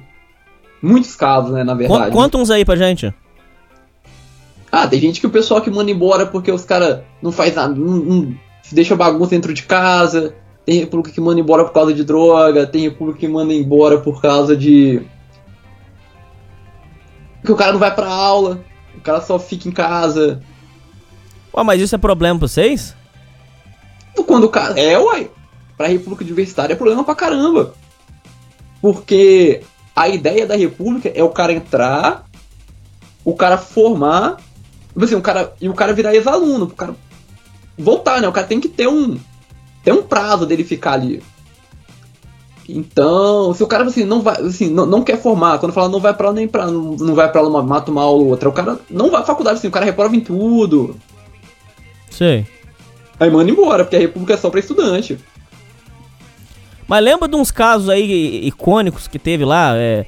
Porque eu, eu sei que você deve ter história. É, nego, nego porco, se tiver que mandar embora, nego porco. Como é que. Conta umas expulsões que vocês faziam Na lá. minha época, como a gente era fundador, quando a gente fez a República, não teve. Eu, eu acho que na minha época, o único cara que mandou embora foi eu que mandei, cara. Não sei se você sabe dessa história. Como é que foi? A gente usava. Tinha, tinha uns banquinhos de, de madeira lá, uns banquinhos de madeira que a gente usava, que eu usava pra acender o narguilha, né? A gente falava muito narguilha lá na República. Aí eu usava o banquinho de madeira pra acender o narguilha, né? Porque a mesa de plástico já era toda furada do carvão. Aí o cara chegou lá. Era até um amigo do, do morador da mesma cidade. Aí ele morava no quarto que, que era a garagem que a gente fechou. Aí tinha a porta. Aí ele pegava o banquinho, levava pro quarto, ia pra aula e fechava. Aí tá, eu falei, "Ô, quando você for pra aula que ele estudava à noite, que ele estudava à noite, deixa o banquinho pra fora que eu uso pra acender o narguilha. Beleza, botou Mas você falou numa boa, sem apelar. Não, na boa. Aí no outro dia ele esqueceu, pô, cara, você deixou de novo, cara, deixa a porta. Não precisa deixar. Ó, falando, não precisa deixar o quarto aberto, não, só deixa o banco pra fora que eu pego. Que eu uso pra botar o narguile. Beleza. Aí deixou de novo. Aí terceiro, ó, se você deixar o banco pra fora, o banco pra dentro do quarto de novo, vou arrancar a porta do seu quarto. Aí era uma sexta-feira ia ter festa. ia ter festa lá em casa e chegou da aula, a porta dele tava lá fora. Aí começou. Ai, ai, ai. Aí Mas começou. como é que você fez pra arrancar a porta? Como é que você fez? Eu meti o, o prego na. No, no. Nos pinos dela e tirei. Eu, ah, tá. eu, como a porta dele não era de chave, era de cadeado, aí eu desparafusei a tramela, aí ah, entrei e arranquei a porta. Mas que trabalho, filha da puta, cara. Ah, cara, quando você é estudante, você tem tempo pra essas coisas. Você tem, ó, no dia que ele chegou na, na República, logo no começo, a gente tinha acabado de comprar a geladeira side by side. Porque nós, tipo, a gente morava oito peão, uma geladeira 200 e poucos litros, cabia nada. A gente comprou uma cerveja, cara, coisa de patrão, fez. Geladeira side by side de inox. Aí eu falei, beleza. A geladeira não passava na porta, né? A gente ia ter que Ah. passar pela janela. A gente chegou, não tinha ninguém em casa quando a geladeira chegou, tinha eu e mais um. Aí nós botamos ela no quintal. A gente falou, ó, vamos pro, pra universidade jantar. A gente janta, volta todo mundo aqui, passa ela pela janela rapidão e volta pra aula. Eu até fui com esse cara pro jantar e tal, mas ele me deu perdido lá, voltou. Ele não foi botar a geladeira pra cima, passar. Aí, aí começou a. Aí depois desse dia da, da porta da geladeira, falar, não. Azedou. vai- Não, dá não, quero. Aí manda, eu mandei ele embora. Não, mas pera aí, volta lá que tá muito bom. Aí você pegou e arrancou a porta. E aí, cara? Aí foi isso mesmo, né? Não pode falar nada. Que, eu- que, que eu era morador. Ele era bicho. Ah, ele não quebrou o pau? Não, não, não pode nem quebrar, ele tem que aceitar caladinho, porque eu falei que ia fazer. E aí, cara, você botou ele pra fora? Como é que foi? Não, aí foi, mano, aí a gente combinou dele sair e tal, ele tinha um tempo pra sair. Saiu na boa. Saiu, saiu, ficou ele amigo do pessoal, ami- amigo meu, inclusive. Até, até o pessoal falava que era muito difícil morar com ele, cara. Só que como ele era amigo do outro. Mas o pessoal reclamava que era difícil morar com ele. Aí depois se deu bem, tá, tá bem pra caramba hoje. Inclusive, a gente foi pra um casamento de, de um, de um cara que morava com a gente, eu fiquei na casa dele lá em Patinga. Entendi. E nego porco, vocês tinham muito lá? Como é que era? Porra! O, o cara que morava comigo, era que dividia quarto comigo, era terrível. O cavalo. Caramba! Ele não limpava o quarto não, cara. Ele fumava no quarto, o quarto era só cinzeiro. Uma vez ou outra que ele limpava. Mas como é que você dividia quarto com esse, com esse maluco, cara? Como é que você fazia? Ah não, quando não dava, assim, quando ele tava lá. Ah não, aí é pau quebrando, né? Mas. Ele, ele morava com. a- ele ia lá, uma vez ou outra dormia, dormia na casa da namorada dele, aí era bem tranquilo. Dormia lá uma vez na semana só. E, e- a expulsão você só teve essa ou o povo lá da casa expulsou mais gente? Na minha época só teve essa. Mas depois teve Caramba, várias. então a sua vida foi tranquila, cara, porque a minha república tinha expulsão uma por ano. É, acho que, tipo assim, como é universitário, acho que aqui, ou quando você, você vem, aí se você se identifica, você fica. Se você não se identifica, você mesmo sai. Teve muita gente que saiu, muita gente que saiu da República. Porque queria outra coisa, tinha outra vibe, tinha ideia diferente. Por exemplo, nunca teve um esquerdista lá na, República. Era todo mundo capitalista sangue no zóio. Entendi. Então, Ô, ô, volta lá. Aí é, é questão de, de é, briga, é, quebra-pau. Teve muito quebra-pau? já, já Muita teve. brigaria? Teve, teve. É bêbado, né? Teve uns quebra-pau cabuloso já lá. Sai na porrada? Pô, tem uma vez que eu derrubei um cara, um amigo nosso no soco. A gente tava lá bebendo na cachaça. Aí eu tinha montado um aquário lá no meu quarto da República. O aquário era sensacional, tinha um aquário no meu quarto. Aí tinha lá pra casa pra. Pra beber tal, depois das festas de madrugada. Eu chegava aí, que eu pegava pras meninas. E aí, eu tinha um aquário lá no meu quarto e tal, você quer lá ver? Ai, meu amigo, o aquário era fatal. Bambu pra dentro. Aí, esse amigo meu foi lá, só que a gente tava muito louco. Cara, pra você ter ideia, a gente tava fumando narguile, acabou o carvão. E a gente tava fumando narguile na vela, acendia a vela e fumava narguile na vela, tipo cracudo, fraga. Sério? tipo os cracudos, aí foi lá. Aí nós tava muito bem, cara. Esse amigo meu pegou o desodorante e jogou no meu aquário. Matou meus peixes tudo. Na hora que ele jogou, deu um- eu virei e dei um porradão pra ele que foi parar no chão. Foi muito engraçado. Mas não perdeu a amizade. Não, eu tinha uma espingarda na parede do quarto, aquela espingarda de chumbinho. Ele ficou, ele ficou um tempão sem ir lá, sem ir lá na República, ele tava com medo de eu dar uns tiros nele. Sério, Pedrão. Ah, Uma ah, coisa. Conta. Não, não, pode falar, desculpa, pode falar. Não, falo porque a amizade de república é uma coisa assim, muito sólida, pelo menos as repúblicas daqui quando firma. Porque você tá numa condição que você precisa ficar, então você acaba com- engolindo muito sapo pra, pra poder ficar. Isso cria um vínculo muito grande, né? Aí a gente tem vínculo muito grande com o pessoal. Mesmo brigando. Entendi. E, e de outras repúblicas, você chegou a ouvir muita, muita história de expulsão, de briga, essas coisas ou não? De droga? Briga de, de cair no soco, droga. Tem república que fuma uma o dia inteiro. Não é pouca não, é muita. Hoje, Ouro Preto tem república que cheira pó nas repúblicas. Uma amiga minha, ela saiu de duas repúblicas por causa disso. Que era dia de semana, as meninas, as meninas cheiravam pó de boa. Eu tô te perguntando isso, tô te dando essas voltas gigantes pra chegar no ponto seguinte. Hoje, pra, um- pra uma mãe mandar um filho pra morar numa república e estudar, É, tem, é, olha, cara, é um negócio muito arriscado, não é, cara? Hoje, assim, se avaliando. Porque pro seu filho, pro seu filho cair no mundão é muito perigoso, não é, cara? Muito fácil. Pra você ter ideia, quando eu fiz aquele estágio lá em Vitória que eu falei da administração, tinha um engenheiro lá na, na empresa que falou que o filho dele passou aquilo e não deixou vir, não. Olha aí. Porque ele conhecia. Não, aqui, aqui, ó. Ou você conhece muito bem o seu filho, ou, meu amigo, reza, porque vai precisar. Porque aqui ele vai ter acesso a tudo, tudo, tudo, tudo. Diz que vira e mexe acontece, eu não sei se você já viu esse caso, diz que vira e mexe acontece do. O pai manda o filho, aí começa com um negócio de droga, tudo. Ao invés do, do moleque é, formar na faculdade, vai, tem que ir pra clínica de reabilitação. Você chegou a conhecer casos Não, disso aí? tem, aqui tem, já teve, já vi bastante aqui. O pessoal cata, tranca, o pessoal surta. Aí aqui tem caso de suicídio também direta. Ah, meu Deus, é mesmo? Sério, mais ou menos um por ano. Só que o pessoal dá uma abafada, né? Pra não sair na. Tem, tem bastante aqui. Bom, aí vamos lá chegar na parte derradeira aqui, o momento chave da sua vida. Então você pegou e falou, não quero mais fazer. A princípio, como é que foi? Os professores ficaram contra? É, parentes, tio, tia, primo? Como é que foi a buzina na orelha sua? Como é que foi? Não, vamos, vamos por parte. Tem que assim, tem o motivo de eu ter passado. Porque foi, foi, foi um caso à parte. Por exemplo, eu já tava nessa. Eu aí saiu um edital pra polícia lá em Vitória. CFO da polícia lá no Espírito Santo. Eu falei, vou fazer. Aí já tava no último período, ia fazer o concurso, ia formar, ia pra polícia. Porque eu já não queria trabalhar com administração mais. Aí fiz o Enem. De boa, 2013. 2012, fiz o Enem. Um edital da polícia saiu no dia do Enem. Saiu no- depois do Enem. Aí eu chego em casa vou olhar o edital depois da prova. Foi o primeiro edital que pediu bacharel em direito na polícia lá. Aí eu fiquei, aí eu surtei, eu tomei vodka pra caramba, fui pro rock. Porque o que eu queria, eu fiz, o Enem. eu, eu deixei de ir pra um teve um carnaval fora de época lá em Lavras, que o pessoal da República foi, e eu não fui porque eu fiquei em casa fazendo Enem. Eu fiquei pistola.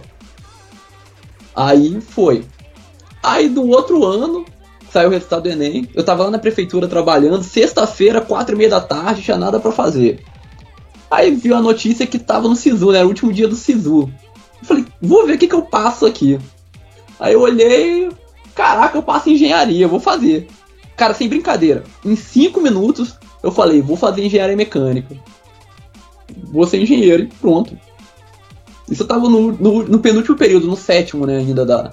Não, eu tava. É, Mas você tava- não ficou nem um pouquinho com aperto no coração, cara? Tipo assim, Não, cara. pô, falta só um ano pra eu formar, cara. Não, um que um ano, eu tava no último período já. Eu tava fazendo o Caramba. período já. Nenhum, cara. Eu olhei assim, ó.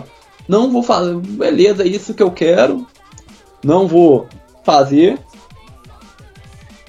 Fiz inscrição. No segundo dia, na segunda-feira chegou mensagem: Parabéns, você foi aprovado. Aí chegou essa mensagem, falei, beleza, é farra. Quando eu, fi- aí eu fiz a matrícula, quando eu fiz a matrícula, eles viram que eu tinha matrícula no UFOP ainda.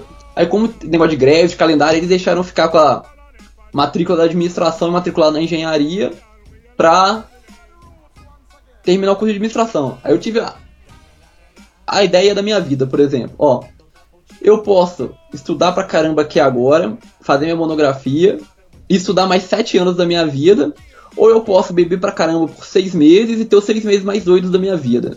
O que, que eu fiz? Bebi seis meses da minha vida. Foi, Foi só loucura. só loucura, cara. Foi minha despedida de, de tudo. Fui em todas as festas, Aí. Ah, comi quem eu tinha que comer. Foi. Foi nervo, o negócio foi maluco.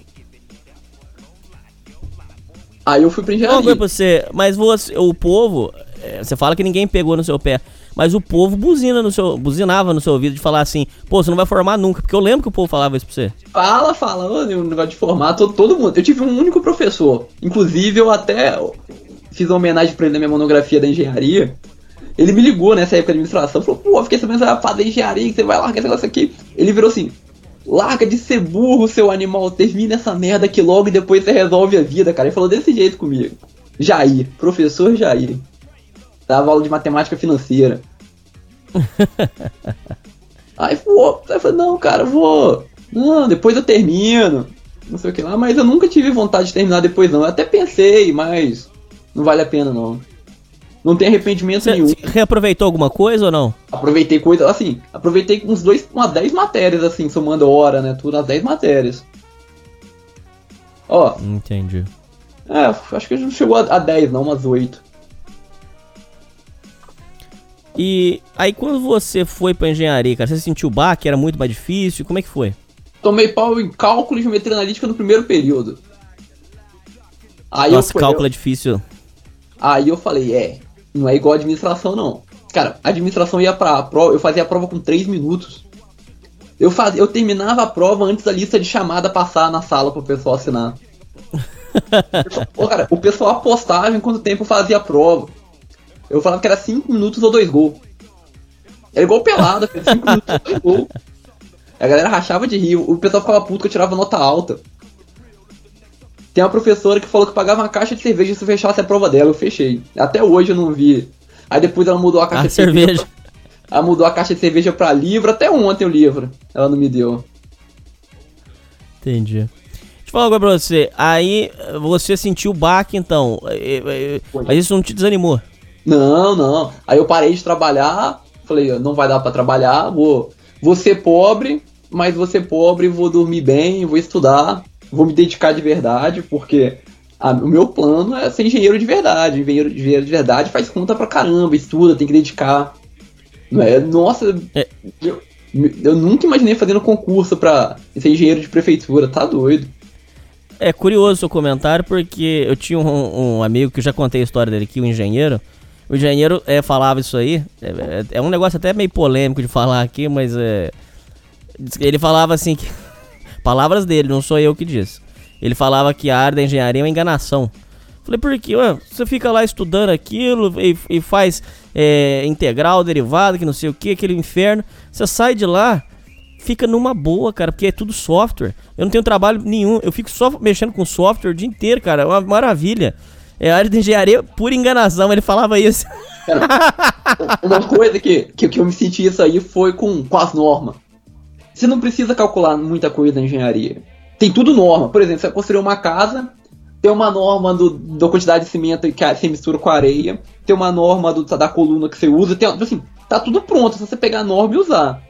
Mas a questão é que a norma não atende todos os projetos. Atende uma, por exemplo, uma casa que você pode botar um fator de segurança de 5 vezes, ou seja, você vai gastar 5, tipo assim, 3 vezes mais do que precisaria gastar se você não fizer a conta.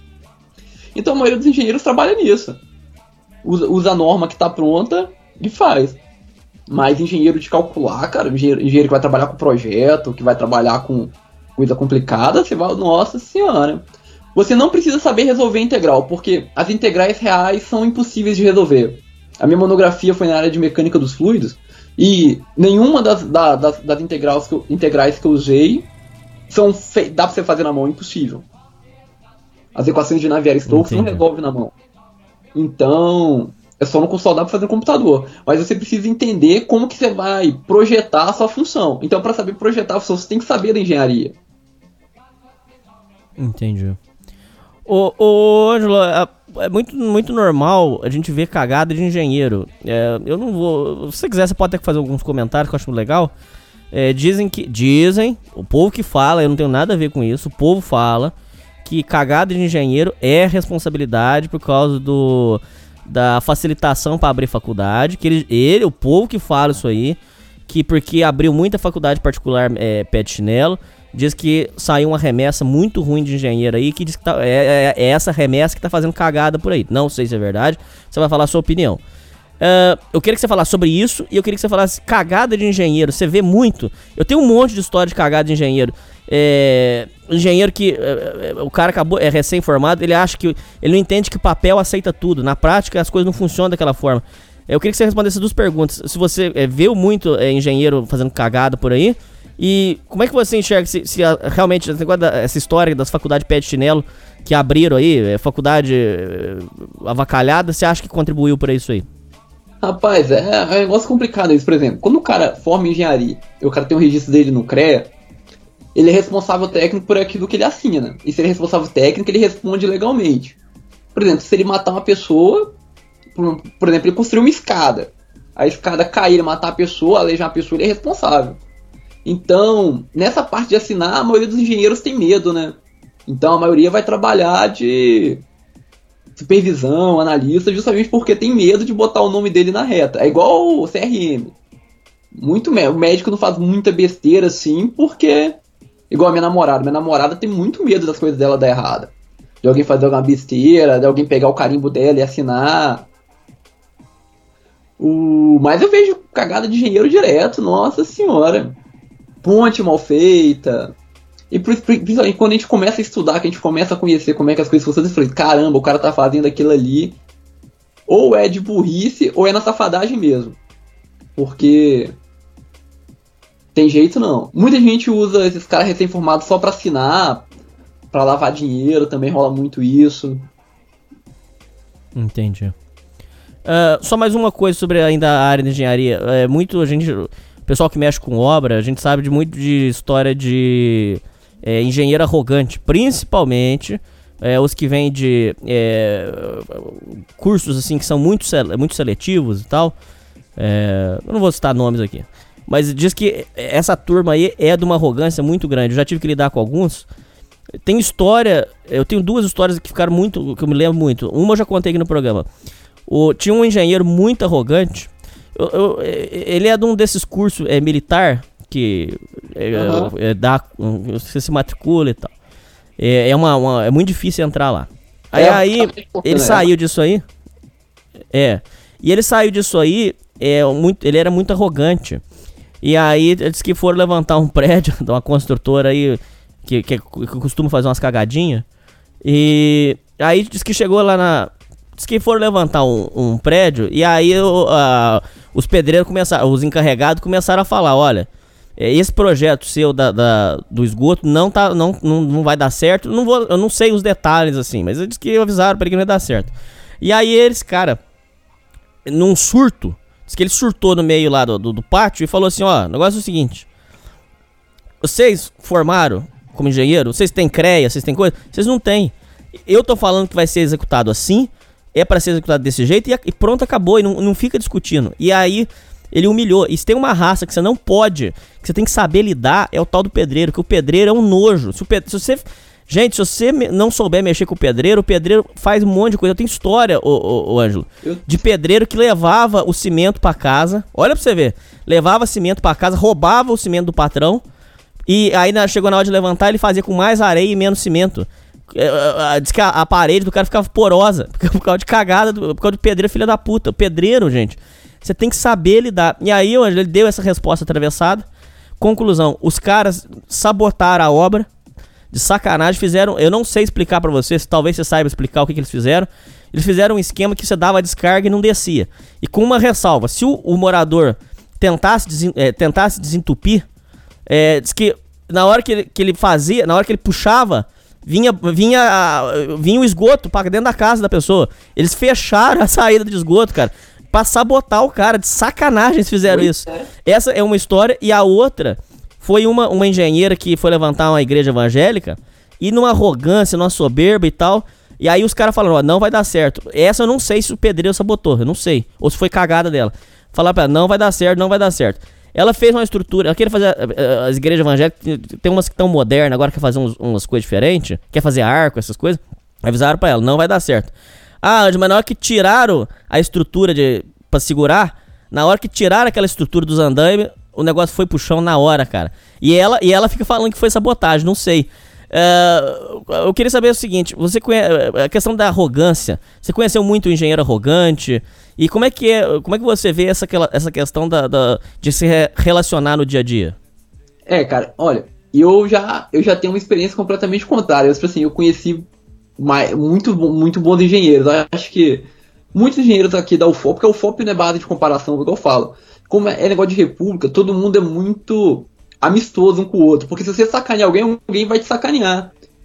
Então, e aqui a sacanagem é trocada. Por exemplo, se o cara mora na república, ele apronta com a casa, a casa inteira apronta com ele. Dá vento, aqui tem um negócio que chama vento.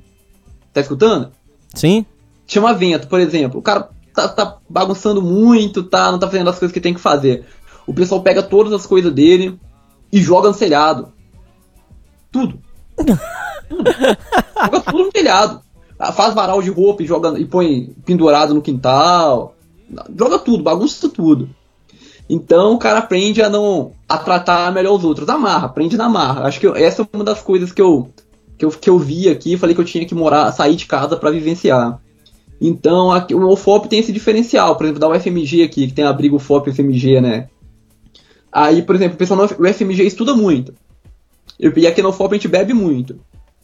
Só que quando chega para trabalhar, o pessoal do UFOP consegue desembolar muito mais as coisas, porque fica amigo dos peão tudo, conversa com os peão, tem essa relação interpessoal muito bem desenvolvida do que o pessoal de outras universidades. Então, acho que por isso eu tenho uma vivência um pouquinho, uma experiência um pouquinho mais diferente, assim. Tenho, eu tenho, eu tenho uns casos de engenheiro que faz burrada na construção, mas aí eu nem sei se é sabotagem, por exemplo. Minha mãe tá até contando aqui, lá na casa espírita que ela vai, o engenheiro projetou a casa lá que a água cai toda dentro da chuva. Sério, a água escoa lá pra fora e cai pra dentro, em vez de ir pra fora. Nossa, aí, Caraca, aí eles maluco. estão bravos lá, porque estão doidos pra quebrar um- as paredes lá pra resolver isso. é de dinheiro. Ah, tem direto, você vê. Por exemplo, eu, tava- eu tô fazendo um curso da, dessa questão de, de gestão de projeto. E teve um estudo de caso nesse curso que uma siderúrgica foi fazer a parte lá do, escoamento de chuva né, na, na, na, indú- na planta, da, no terreno da indústria. Aí contratou um terceirizado meia boca, e passou uns dados meia boca, o terceirizado contratou outro. No fim, tava errado as contas, e choveu, e alagou, e caiu tudo. Nossa. Deu uma confusão mano. pra caramba pra todo mundo. Mas acontece. É, ainda só. Só sobre o negócio que você falou aí de. é, a gente pulou essa parte, é muito importante. Ah, Questão de pegadinha e brincadeira. Gente, quem quer morar em República, você tem que, você tem que saber brincar. Inclusive, eu, tinha, eu, eu tive um problema com um cara, o, o, o Ângelo, que ele entrava dentro da. Eu achava uma falta de respeito inacreditável. Ângelo, eu quero que você faça um comentário, você deve ter história de- desse tipo de coisa que eu vou dizer. Eu achava uma falta de respeito inacreditável. Ele, ele chegou lá, primeiro dia, todo bonzinho. Ah, porque eu preciso de uma casa pra morar. Tá. Aí eu falei, ó, aqui é todo mundo amigo, todo mundo parceiro, cumprimenta as pessoas. Cara, ele era de uma, um grau de soberba, um grau de arrogância, que ele entrava, ele passava por você e não cumprimentava ninguém da casa. E aquilo foi incomodando a gente. Até que uma hora saiu um bate-boca lá, tipo assim, eh, pra cumprimentar não servia. Aí ele queria que um maluco que tinha carro levasse uma televisão pra ele no, no outro endereço. Aí eu interrompi. Eu falei assim, ô Ricardo, não leva não. Porque ele não cumprimenta ninguém. Você não fala com ninguém aqui. Pra, pra, pra você, a gente é tudo bosta. Agora você quer pedir favor? Então é questão de cara que, não, cara que fica com é, é, é, é, arrogância, com babaquice. É, pessoa que não, não enturma e tal. E ainda só sobre o que você falou de brincadeira, eu lembro de uma história muito boa de uma república que tinha um cara que gostava muito de zombar dos outros, gostava muito de, de ficar dando risada. Aí os caras falaram assim: ah, você gosta dar- ele gosta dar risada? Vamos fazer uma com ele. Aí foi o seguinte: escuta essa, diz que ele entrou dentro de ele, ele foi chegando em casa, aí no jardim tava um colchão no chão, todo molhado, o colchão molhado. Aí disse que foi, lá, já zoaram mais um. Aí olhou aquele colchão molhado e foi entrando. Aí diz que na sala tinha umas garrafinhas de 2 litros, um monte de garrafa 2 litros, com roupa enfiada dentro e dado nó. Pra tirar é uma luta, filha da puta.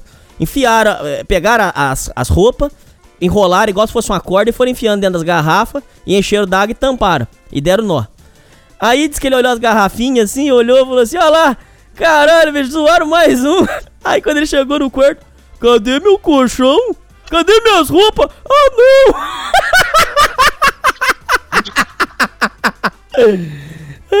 Cê- Pegadinha em República, essas coisas. O que, que vocês aprontaram de bom lá? Conta umas histórias aí. Ah, cara, a gente aprontou muita coisa lá. Por exemplo, quando na primeira casa, nossa, a gente. Eu, eu era o único que botava água na geladeira pra gelar, né? Porque eu tomava muito tereré de tarde, calorzão do caramba, tomava muito tereré. Aí eu chegava da biblioteca, ia fazer um tereré não tinha água gelada. Todo dia água pra fora. Uma vez eu taquei sal na água, cara. Enchi água de sal. Sério. Aí eu cheguei um dia em casa, só tava aquele suco de maracujá na pia, assim. Eu falei, ah, bom. Mas sempre, a gente botava desinfetante no desodorante, o pessoal não usar. Era. Ah, vocês faziam essa. Uh, sempre tinha umas coisas. Coisa, oh, já botei laxante na comida pra botar na geladeira que o pessoal pegava, iogurte. E cara que não quer dividir as coisas também dava brigaiada lá? Ah, o pessoal pega na orelha, pensionista, porque aqui assim. República é república. O cara que quer tudo pra ele sozinho vai morar em pensão. Aí aqui tem esse termo pensionista. Pensionista é aquele cara que não divide, que não convive, que não conversa, é pensionista. Aí quando começa a chamar o cara de pensionista, já começa a confusão. Aí o pessoal começa a forçar a barra aqui. Tem gente que aprende, gente que não aprende, gente que tem gente que dá certo, gente que não dá. Olha, diz que teve uma república e tinha um, um, moleque que ele tinha. Ele não gostava de dividir as coisas, ele recebia doce, as coisas, e não gostava de dividir. E aí o povo ficava pedindo. Aí o que, que ele fez pro povo não pedir mais? Escuta isso aqui. Ele pegou. Ele comprou no, numa, numa loja de móvel usado, comprou um armarinho, pegou lá, e o povo só olhando ele, só olhando. Ele foi lá, montou o armarinho na parede, prendeu com os parafusos e tal. E aí prendeu o armarinho e botou um cadeado. E pegou, abriu a, o armarinho, botou um doce de goiaba lá dentro, uma goiabada. Botou lá e, e fechou a porta e botou um cadeado. Ah, mas quem foi pra aula, a turma pegou, desmontou o armário dele, tirou da parede. Pegou, comeram a goiabada, deixaram só o pote lá e botaram o armário de volta pra ele. Acontece, cara, é assim mesmo. É disso pra pior. ai, ai, ai. Mas é... meu irmão, agora falando. Não, pode falar, desculpa. Não, é normal. Assim, acho que é nisso que você vê que você precisa dar um pouquinho das suas coisas pros outros, pra você receber um pouquinho pros outros e o espaço, você aprende a, a dividir espaço, aprende a dividir as coisas. Eu acho que foi foi mais forte do que irmão, assim, porque é diferente, a relação é diferente. Eu recomendo a todo mundo. Eu acho que você também deve recomendar a todo mundo, que a experiência é sensacional. É, é sim, é transformadora. Uh, meu irmão, agora sobre a questão da, da, Aí você decidiu seguir a engenharia. E aí, você já tá estagiando na área? Como é que foi o negócio? Você, você já formou? Como é que foi? Conta agora a reta final, como é que foi? Foi muito sofrido? Não, cara, assim, em questão assim, de aula, eu sempre fui muito de boa. Eu sempre consegui organizar bem minhas coisas, meu tempo. Mas eu deixei para fazer estágio no final. Igual eu tô até falando com um amigo meu hoje, que aí as empresas passaram de uns três anos para cá a pegar a gente só na metade do curso para fazer estágio. Aí eu fa ou eu fazia estágio e demorava a formar, ou eu terminava e fazia um estágio. Eu fiz um estágio no laboratório. Ah, vou te contar. Eu fiquei procurando um estágio numa empresa aqui, na fundação aqui da UFOP, a Fundação Gorsex, mais de um ano.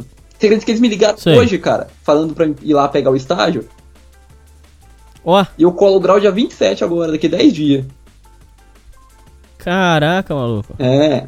Vai ter festa? Não, não tem, é só colação. Oficial, né?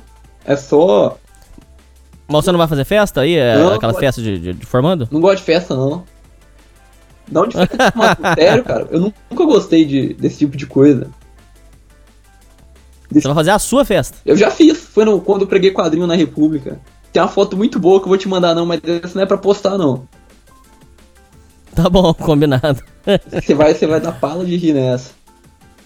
Mas é, aí você. E a, a, vamos supor assim, então agora você vai seguir no estágio e vai, e vai tocar a sua vida agora. É, vou colar grau agora e vou tocar a vida. Tô, já tô procurando emprego na área. Já tô Trabalhar estu... por conta você não quer? Vou, pretendo, mas pra engenharia, pra você trabalhar por conta na engenharia, você tem que manjar muito. Então, é diferente dos outros empregos, geralmente a engenharia você só trabalha para si no final no final da carreira, né? Porque você já tem noção do que você está fazendo. No começo, você trabalha para os outros. Ou, pra aprender. É, a, porque é, é aquilo do. De na prática a teoria é outra, né? Muito grande. Então. Muito é questionado a questão da crise na engenharia. Você sentiu? Uh, você tem visto colegas passando dificuldade? Tem gente que diz que tá há dois, três anos procurando, não tá conseguindo. O que, que, que, você tem para dizer disso aí? A crise aqui foi mais quando a barragem rompeu, né? Quando a barragem rompeu, que aqui só tinha mineração. Então, quando a barragem rompeu aqui, foi, foi feio o negócio. Tá começando a melhorar agora.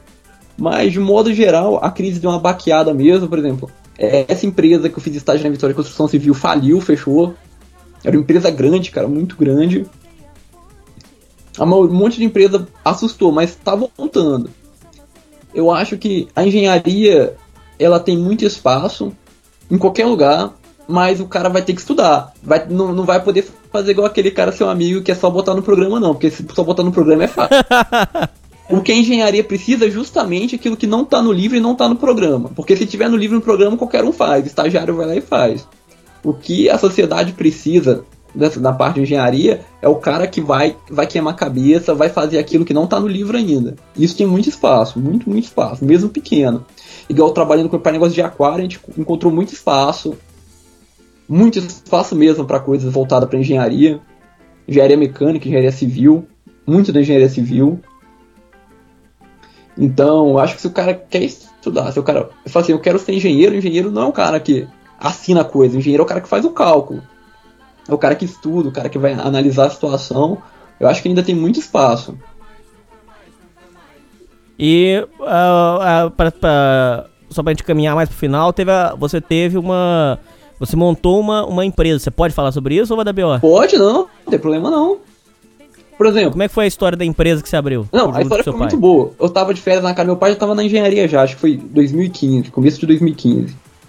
Aí eu- meu pai tava fazendo uns negócios lá que meu pai já mexia com aquarinho em casa. Eu falei, ô pai, posso vender as coisas na internet? Tô precisando de dinheiro pra tu comprar umas cachaças no final de semana. Aí ele falou, beleza, o que você vender, você joga uma margem pra você, o que você vender, você fica você com a sua margem, beleza. Rapaz, o negócio começou a tomar uma proporção que a gente não imaginava. Assim, tudo bem que demorei seis Começou a vender pro Brasil todo, né? foi. Tudo bem que demorei seis meses pra vender a primeira coisa, cara. Seis meses. Mas Entendi. Agora a gente vende pro Brasil todo, já fez uns trabalhos grandes, cara. Pra você ter ideia, a gente fez uns projetos, projeto de engenheiro mesmo. Eu fiz pra um cara lá em Brasília. Eu montei pra ele um sistema de, de gerar adubo orgânico a partir do xixi da vaca, cara. Usando tecnologia Caramba. de aquário. Sem brincadeira. Muito, muito E deu certo. deu certo, cara. Deu muito certo. E a gente, eu aprendi muita coisa da engenharia que eu pude aplicar no negócio. Então, a gente diminuiu muita coisa de custo com, com engenharia no negócio. Então, foi bom pra caramba.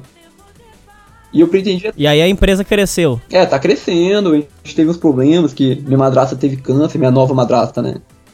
Então, as coisas estão meio complicadas. Golpe vocês chegaram a tomar ou não?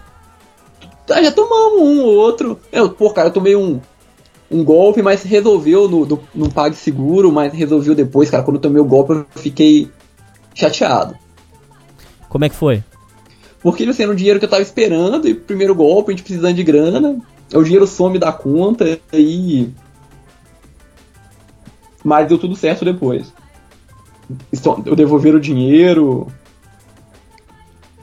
Mas é só esse ou você teve mais alguma história de, de cara, Cara- golpista? Porque eu lembro, que você, eu lembro que você chegou a comentar que você teve alguns problemas sim, que eu lembro disso aí. Teve um com meu pai, que não foi nem eu. Eu conheci o cara, o cara Não teve uma história que o seu pai, eu não sei se, se eu não puder contar isso aqui, você, você fala que eu censuro. Não teve uma história que o seu pai queria ir, ir pegar o maluco? Teve. Teve essa. Mas aí acalmou a situação, não deu pra... Teve um muito pior com meu pai, cara. Essa foi o golpe mesmo, essa foi. Foi cilada, cara. Essa é coisa de filme. Esse cara era cliente nosso, ele já comprava uns filtros com a gente e queria montar um aquário grande. Ele era lá de São Paulo. Aí a gente foi, a gente combinou pra gente ter que sair de São Paulo e ficar barato pra ele. Meu pai fez muito barato o negócio, muito mesmo. Ia ficar na casa dele pra comer, dormir, comer lá, pra não ter que gastar com hotel. Assim, fez aquele negócio assim que você não faz nem pro seu irmão. Mas ele fez porque se fizesse desse certo, ia ser um negócio muito bom. Porque ia ser um negócio muito grande. Aí deu uma confusão. Cara, o pessoal não dava comida pro meu pai. Você acredita que te- teve um, um dia lá que a filha dele, a esposa tá dando comida pra filha, o miojo. Aí pegaram o miojo que a minha não quis comer e deram pro meu pai, cara. Perguntaram se meu pai queria comer. Ah, meu Deus. Sério, cara. Que humilhação. Foi bizarro o negócio, cara. Bizarro, bizarro. Aí deu, os caras fizeram as coisas tudo errado. Mas o cara tinha problema com. Esse cara tinha problema com droga, era a mãe dele que bancava tudo. Bizarro. Falaram que meu pai era nordestino, cara. Cearense. E cearense não era pra estar no apartamento. A velha, a mãe do cara falando que cearense não era pra estar no apartamento dela, não, que não sei o que lá. Falei, Porra! Mas e aí? Foi cilada, cara, cilada pesada. Mas e aí, seu pai juntou as coisas e foi embora? Como é que foi? Não, ele terminou lá, aguentou tudo por causa da empresa, né? Porque era uma coisa que eu, que eu queria muito que desse certo, né? Ele também que desse certo por causa da empresa, mas aí deu tudo errado. Mas pagaram certinho ou não? Nada, não pagaram não. Ah, não, pa- pagaram depois que o pai falou que ia dar uns tiros lá. Caralho, maluco, fizeram tudo isso e não pagaram, cara. Pagaram. Sério? Foi, o negócio foi pesado. Caraca. Você também chegou a lidar com muito, muito, muito cliente chato. Você inclusive andou dando esculacho nos caras aí. Como é que foi essa história dos clientes chatos que você tinha? Ah, cara, tinha, tinha muita gente, tipo assim, tem muita gente que não sabe das coisas e quer aprender. Tem muita gente que não sabe das coisas e quer te encher o saco. Então, tem muita gente que quer menosprezar o seu trabalho. Aí antes, no começo, eu era muito atencioso. Falava, não, explicar, falava, "Pô, quem, quem que é você pra estar falando? O que, que, você, que, que você tem? Você jogou bola com quem, rapaz? Eu, Sério, porque o pessoal, você perde muito tempo na sua vida com besteira, cara. Então eu comecei a cortar. Meu pai já corta. Ixi, teve uma vez muito engraçada lá na casa do meu pai. O cara foi fazer um orçamento.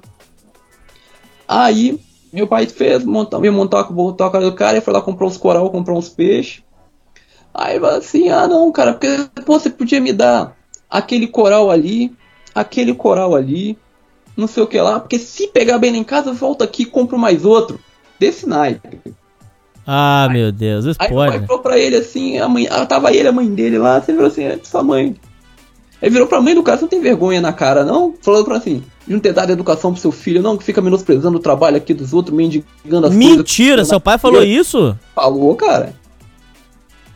Falou. Caralho, maluco. Ah, Seu pai é louco, meu, cara. meu pai corta os caras da cara dura. Você viu os- Caraca, viu os comentários dele no YouTube, caraca. Teve uma que seu pai mandou que foi sensacional. O cara chegou e falou assim.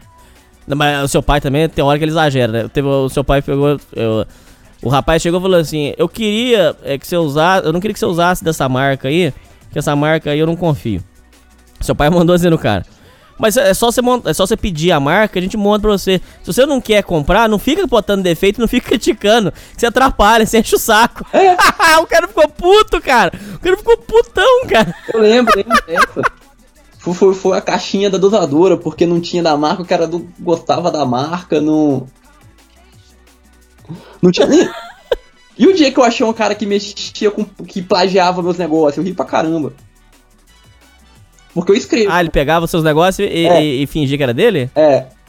Aí eu vi o texto, publicaram o texto num grupo lá. Aí eu olhei e falei, cara, eu já vi isso aqui em algum lugar.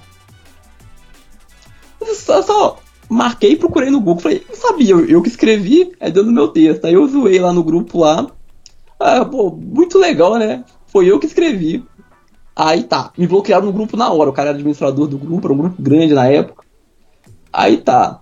Aí eu peguei, tirei um monte de print e postei na minha página, os caras plagiando. O cara pegou o texto, plagiou pra uma empresa que ele tava cobrando pra fazer o, o material, Fraga.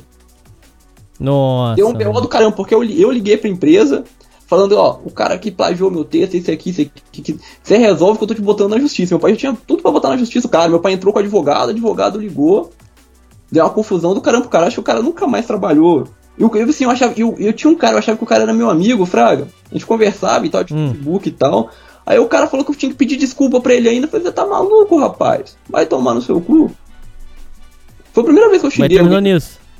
Terminou, aí o cara sumiu, a empresa esculachou o cara todo, aí porque, por exemplo, meu pai ia processar a empresa, só que aí a empresa processou o cara. Caraca.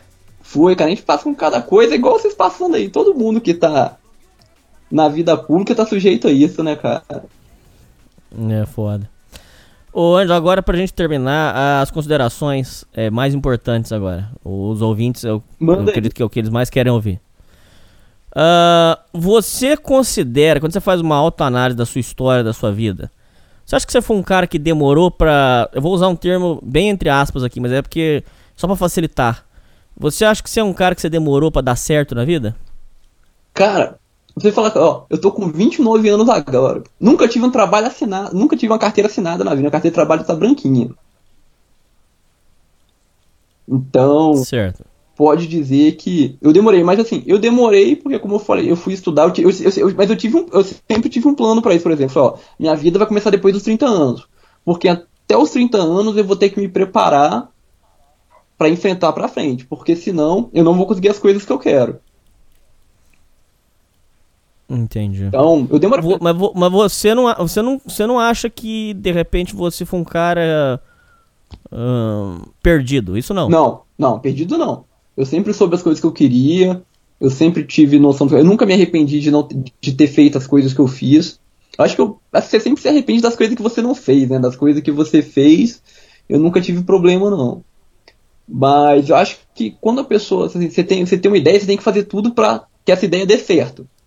Então, todas as minhas ideias dependiam de um longo preparo para acontecer. Acho que tudo hoje depende de um longo preparo para acontecer. Não é uma coisa, as coisas não são imediatas como parece que são, né? Hoje tudo é muito imediato. Você, o sentimento é imediato. Você conheceu a pessoa hoje, o sentimento, o emprego, você quer um emprego bom logo de cara. Você não não tá sujeito a, a trabalhar pouco e ganhar pouco, a trabalhar muito e ganhar pouco.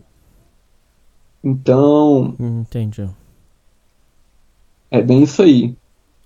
Ah, por exemplo, o, conceito de vencer na vida, como é que você enxerga? O que, que é vencer na vida pra você? Porque esse é um tema muito polêmico. Cara, é, É, por exemplo, vencer na vida, o que, que é pra você vencer na vida? Cara, eu acho que vencer na vida é você poder fazer igual meu pai fez, assim. Pronto, eu, já, eu fiz tudo que eu queria e agora eu posso morrer. Acho que isso é vencer na vida. Eu acho que você pode falar que venceu na vida quando você fez absolutamente tudo que você tinha condição de fazer. Porque não, assim, não é fazer tudo assim, tudo que você quer fazer, que é praticamente impossível, mas é, é tudo que você teve condi- condição de fazer e você fez bem feito, cara. Você fez de forma que te, satisfa- que te deu orgulho de fazer e vai chegando um tempo e falar, nossa, beleza, fiz tudo, acabou. Concordo plenamente, porque tem gente que fica sonhando com coisas que. Ah, se naquela época eu tivesse feito, mas naquela época você não tinha o preparo, você não tinha as coisas, não tinha como, cara. É- é- Esse é, um- esse é um conceito muito perigoso, você não acha, cara? Eu acho, eu acho muito complicado, porque, por exemplo, as pessoas não estão. Elas têm muita ideia de olhar o passado sobre as condições que ela, com as condições que ela tem hoje. Por exemplo, tipo, olhar a Segunda Guerra Mundial com os caças que tem hoje. A Segunda Guerra Mundial podia ter durado dois dias. Mas não faz sentido uma coisa dessa. Porque era uma realidade diferente, era uma condição diferente. Num- então acho que a gente devia ter uma consciência um pouco mais limpa do que das coisas que a gente pôde fazer, que não foi, provavelmente, com certeza, não foi o máximo da situação. Por exemplo, eu estudo na UFOP, podia, eu faço engenharia na UFOP, mas não é o IME que é a melhor faculdade do país. Então, mas eu não tenho problema nenhum em ter feito faculdade na UFOP. Porque era que é o melhor, o que eu tinha condição de fazer no momento. É, Foi o melhor que eu tive condição de fazer no momento. Então, eu acho que, acho que a, a ideia é o melhor que a gente pode fazer. Nas tem uma frase do Sartre que eu gosto muito, que diz assim: Não importa o aquilo que fazem com o homem, importa o que o homem fazem com o que fizeram dele. Eu acho que isso foi umas coisas que eu li na vida e me marcaram muito. Tanto que é uma das poucas frases de livro que eu sei de cabeça. Que, Porque, por exemplo, uma pessoa pode vir e meter o dedo na sua cara, por exemplo, a pessoa, e falar assim: Pô, Ângelo, mas que, que merda, hein? Você fez. é, você demorou pra entrar na engenharia, hein, cara? Você já devia ter formado já e com 25 anos, 24 anos, já tá formado em engenheiro. E a pessoa não conhece a sua trajetória e não sabe, por exemplo, que você não, você não tinha é, é, essa visão de vida, não é? Você não, não é isso? Por exemplo, eu tenho amiga da minha turma que formou com 24, tá? Com 24 anos agora. Tá ganhando 7 mil conta. Então.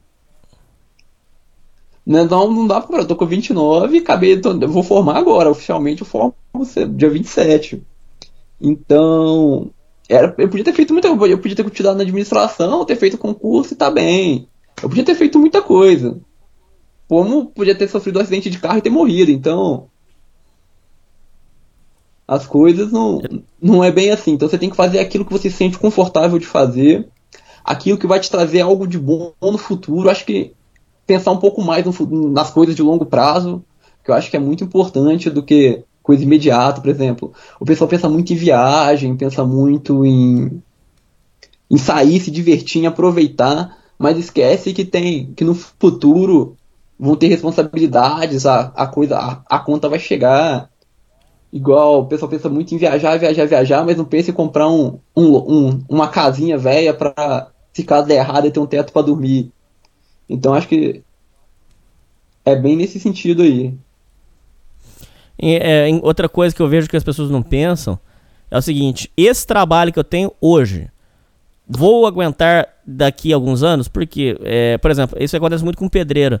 Tem cara aí, é, espertão, de 18, 19 anos. Ah, vou ficar aqui trampando de pedreiro, tô ganhando 3 pau por mês, tô bem.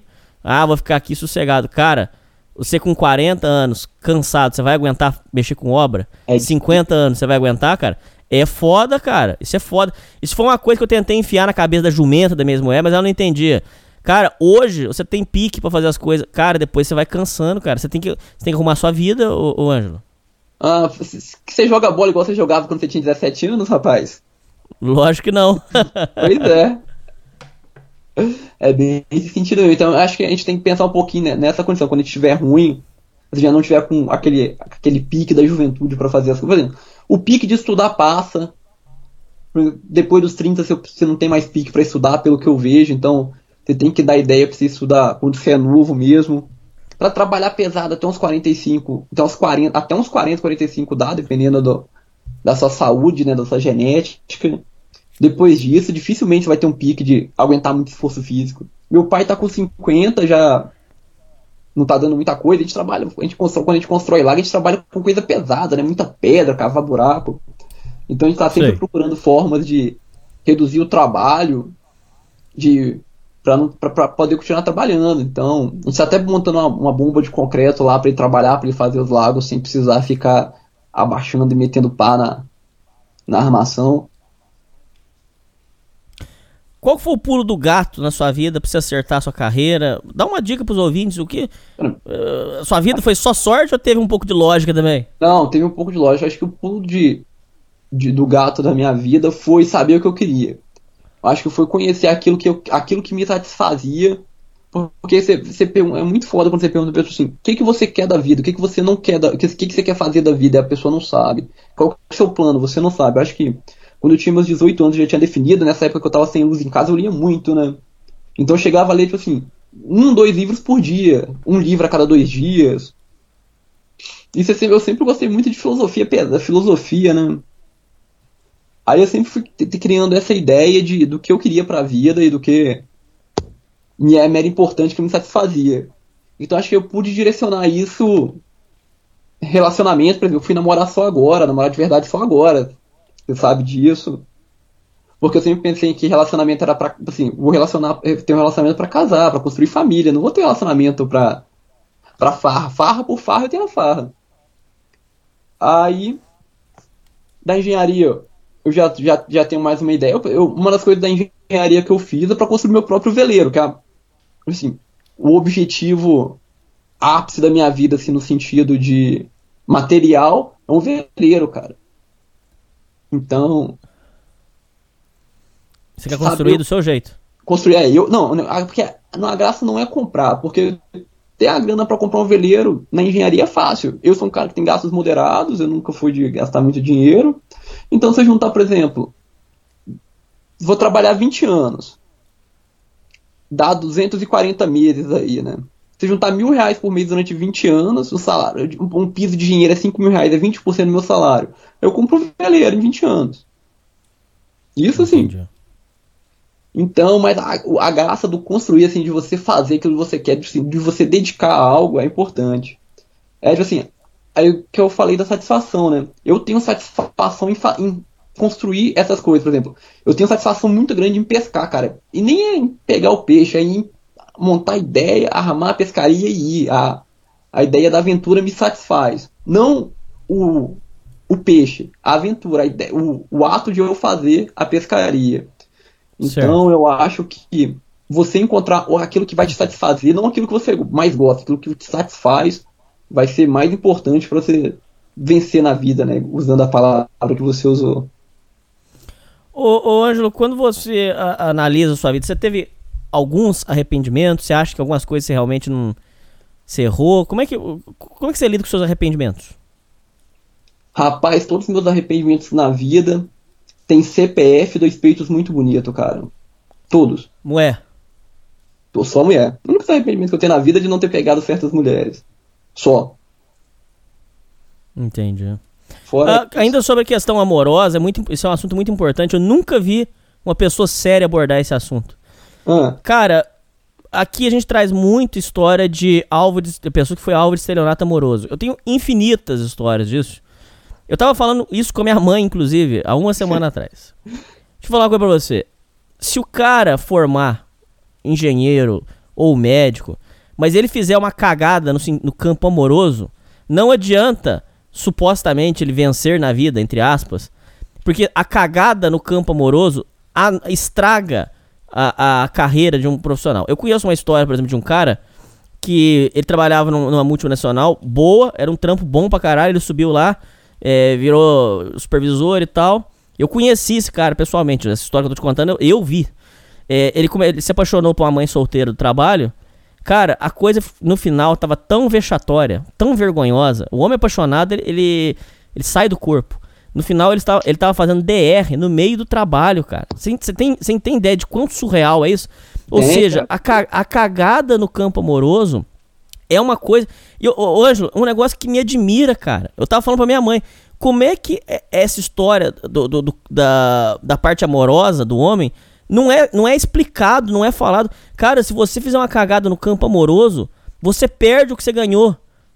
Se você meter filho com uma mulher ruim, você tá fudido. Ela não deixa você ver a criança. Ela entra na justiça pra querer ganhar aumento na, na pensão. Você não vai ter paz, cara. O campo amoroso é extremamente importante. é, cara. Pode assim, falar. Eu penso que essas coisas não são separáveis, por exemplo. A sua saúde física, a sua saúde mental, a sua saúde emocional. Tudo aquilo que você é vai ser você em tudo. Vai ser você na, na escola, no trabalho, na vida amorosa, no seu lazer. Porque você não tem como você separar de você. Daquilo que você sente, daquilo que você tá passando.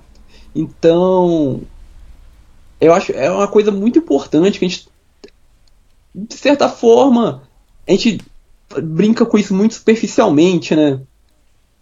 E não é falado. É.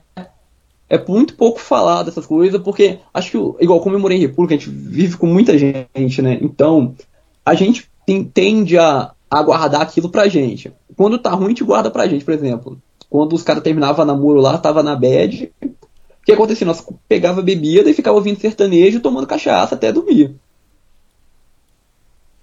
Certo. Mas. Hora ou outra a gente conversava.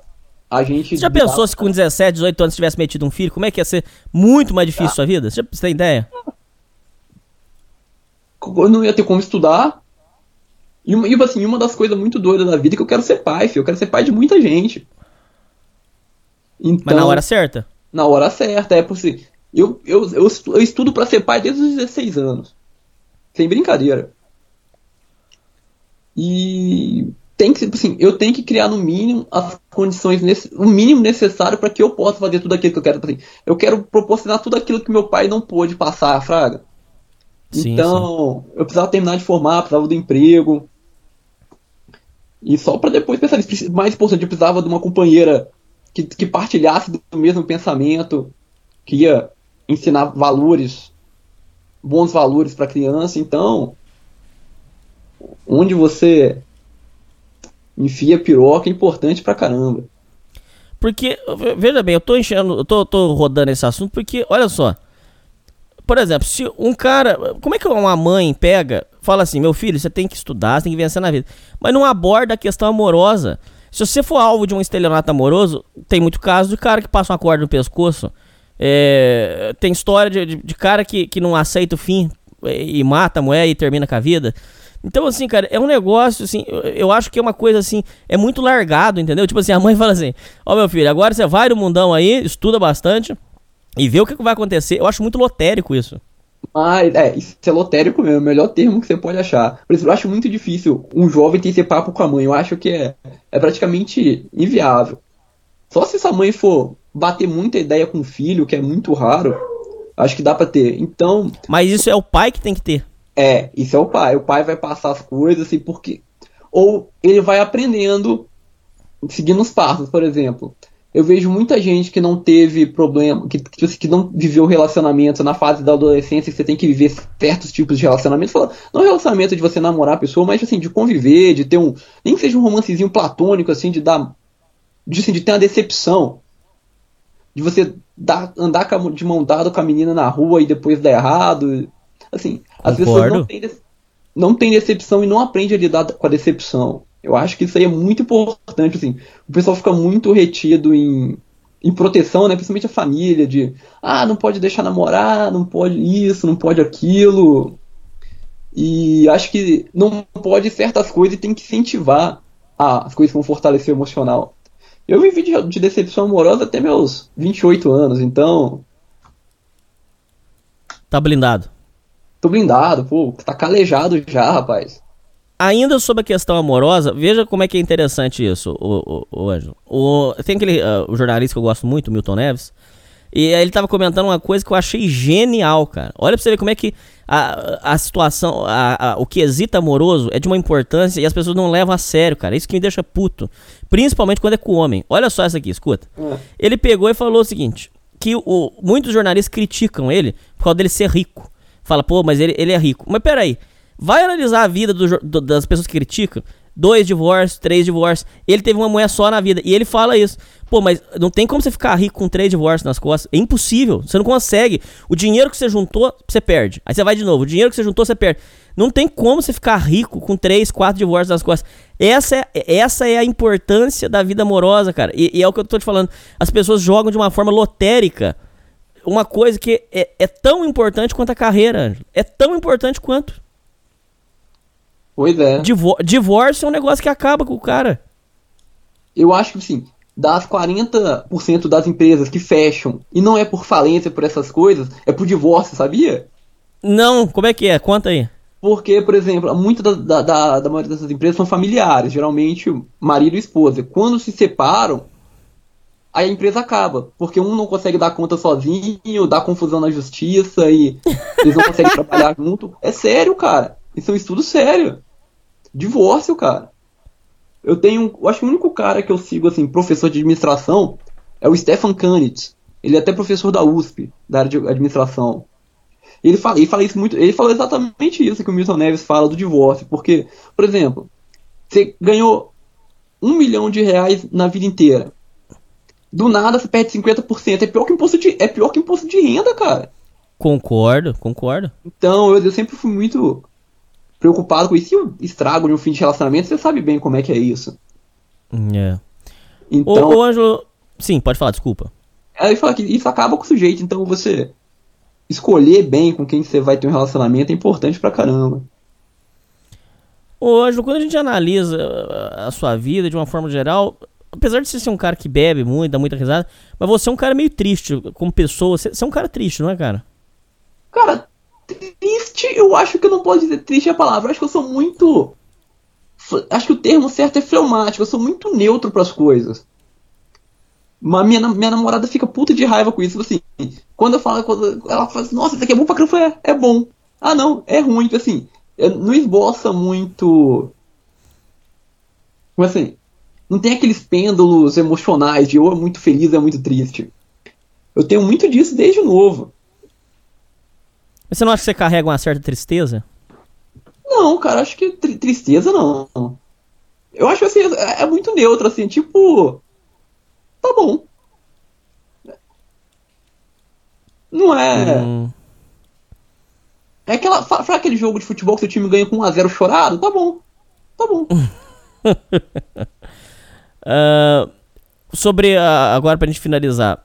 ah, quando você analisa é, vida de amigos, colegas que estão dando volta e não chega a lugar nenhum.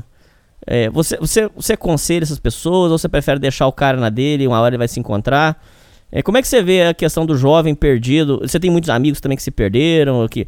Não, agora eu não tô falando de droga. Tô, não tô falando de droga, agora tô falando de o cara que não, sabe, não se encontrou. Fala um pouco sobre esse assunto, Ângelo, por favor. Tenho, cara, eu tenho uns amigos, eu tenho uns amigos que, tipo assim, eles apostaram as coisas na. As, as fichas dele numa coisa que deu errada, assim, numa ideia que não é totalmente verdadeira e ficaram E fica, fica porque assim, quando você dedica, por exemplo, 10 anos da sua vida numa coisa, numa linha de raciocínio, e depois você chega no futuro e você vê que aquilo não é frutífero, não te traz resultado, você fica muito frustrado.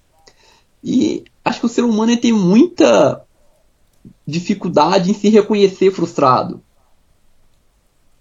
Então, ele, por mais que você fale, é difícil que ele enxergue uma forma de mudar, porque ele já se esforçou tanto. As pessoas não, assim, acho que o sentimento da pessoa se sentir enganada é muito ruim, cara. É, é psicologicamente muito pesado. Então as pessoas tendem a, a continuar por, por, por mera inércia. O medo de, do sofrimento que vai causar o choque de realidade, né? Caralho, irmão, você deu uma aula agora, concordo pleno. Caralho, maluco, eu, eu, eu vivi isso que você tá falando. Você tá vendo que o caminho. Caralho, maluco, você, agora você falou que é o mais importante do programa inteiro.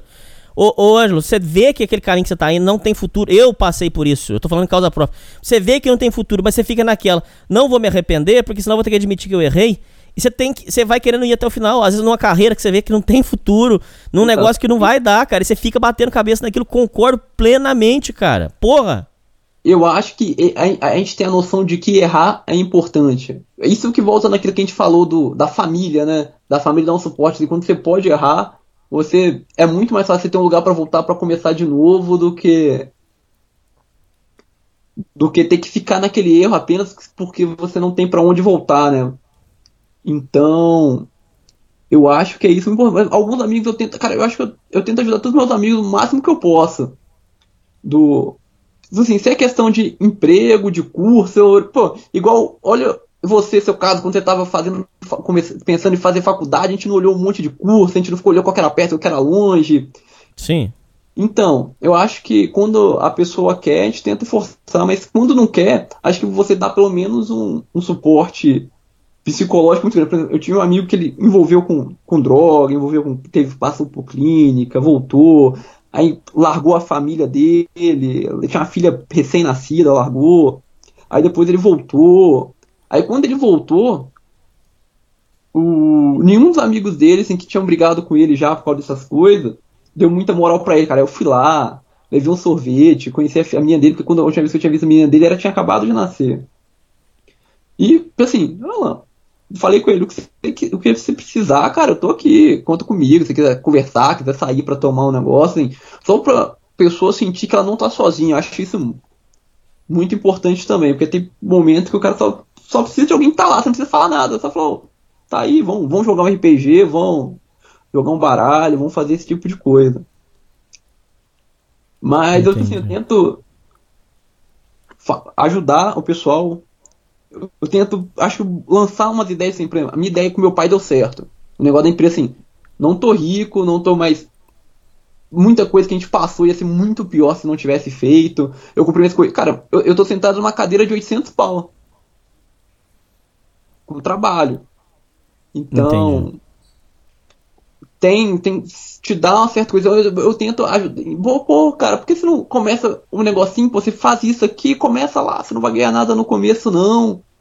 Eu te ajudo, cara, eu te dou moral, eu te ajudo, eu escrevo junto com você as coisas, a gente vai, a gente tenta olhar e tal, mas deixar na mão, mas é muito pouca gente que faz as coisas, cara, muito pouca gente assim que você dá uma ideia e a pessoa pega, acho que é, é muito difícil. Bom, o Ângelo, agora pra gente fechar, agora eu queria que você Ah. falasse direto com os ouvintes. Tempo livre, é, você pode devagar aí à vontade, é bom. Ouvintes que. Os ouvintes que estão é, perdidos na vida, não sabem o que vai fazer. Você tem gente te ouvindo que tá perdido mesmo, que não sabe nada, que tá sem rumo. É, você que é um cara que passou pela, pela loucura, você é um cara que conheceu, você viu o, lado, da, os dois lados da moeda, o lado de ser eh, bem sucedido, tá começando agora, mas você também viveu a miséria.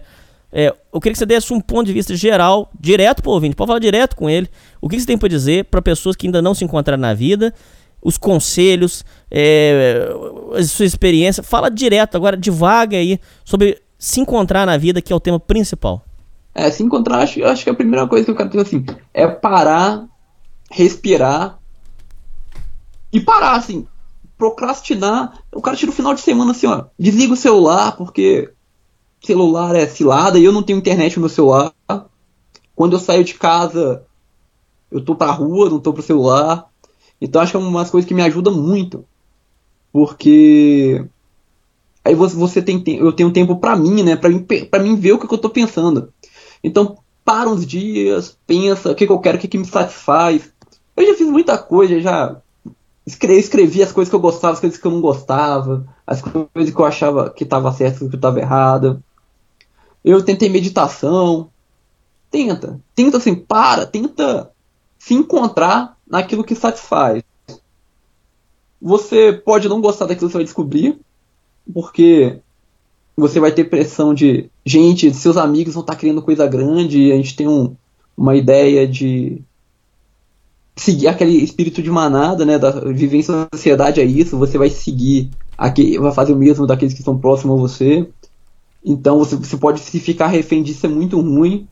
Se afastar desse tipo de gente que não que não te ajuda, que não que não quer ver o seu bem, e o seu bem não é ver você com dinheiro, não é você ver sair com você na rua toda sexta-feira pra gastar dinheiro no boteco, ver seu bem, é se ver se você tá feliz, é ver se você não tá feliz, é se você não tem nada pra fazer. Vamos ver uma coisa importante pra falar do que eu fiz, que pode ajudar. Se encontre, não tenha medo de errar, não tenha medo de parar as coisas que você está fazendo quando você descobrir que não é importante. Porque eu acho que você fazer uma coisa que você vai se arrepender no futuro, e você já sabe que vai se arrepender, é pior. Vai te, vai te custar muito mais caro no futuro. Meu exemplo tá aí, eu larguei, eu tô, fiquei 10 anos na faculdade, 2009 a 2019. Então, acho que recomeçar não é um problema, o problema é continuar errado. Certo. Acho que de,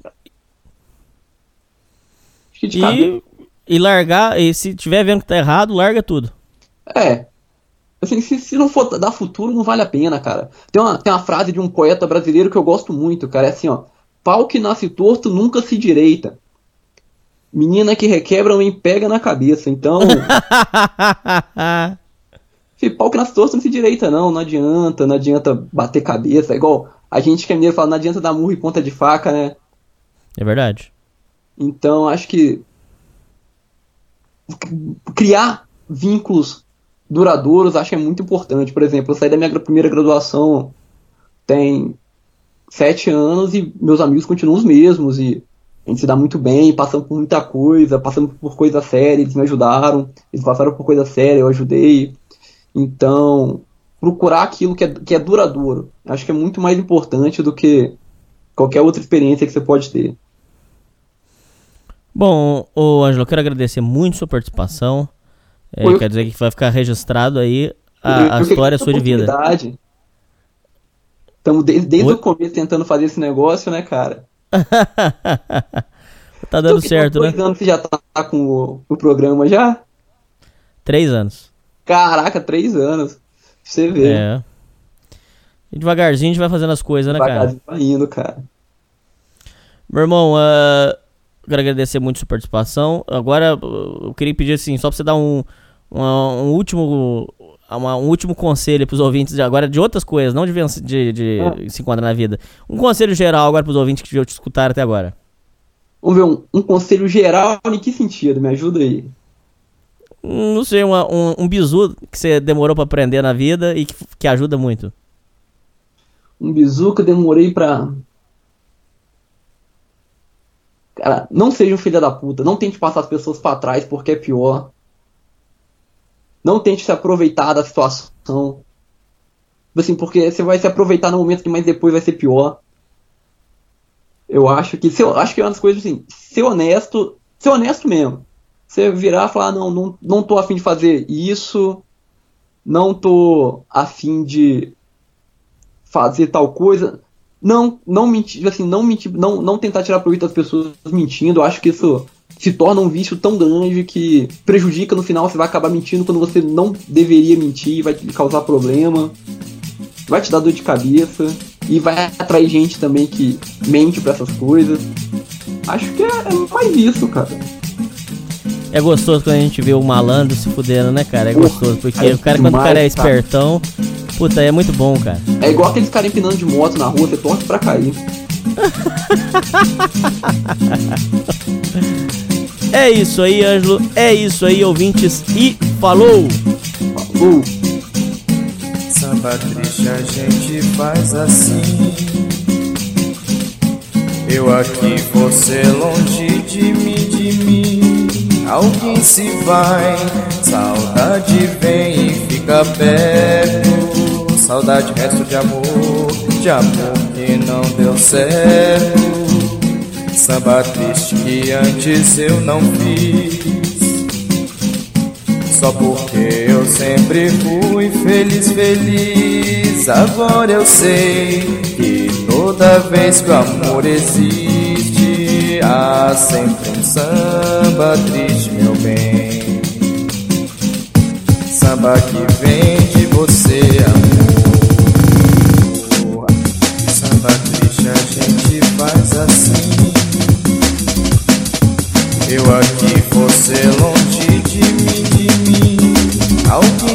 Vai, saudade vem e fica perto. Saudade, resto de amor, de amor que não deu certo.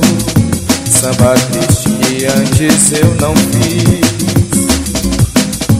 Só porque eu sempre fui feliz, feliz. Agora eu sei que toda vez que o amor existe, há sempre um samba triste,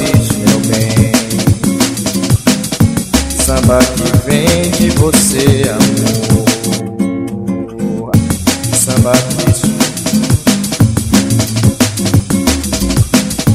Samba triste.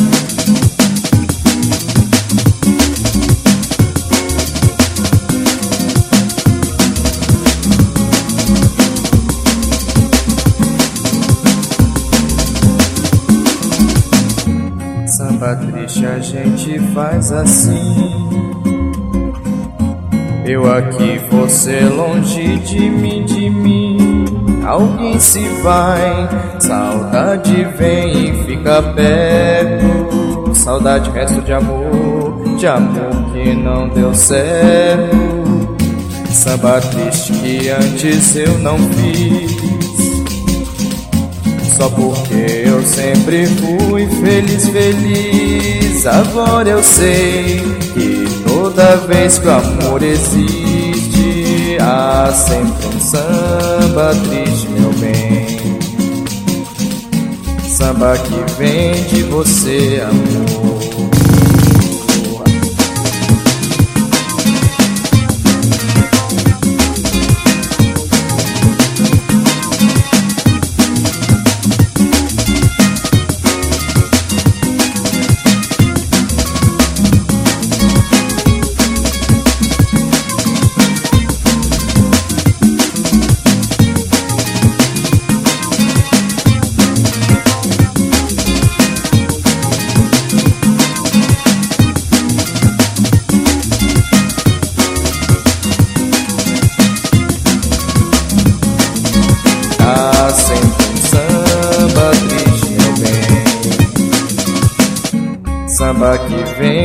Você, amor.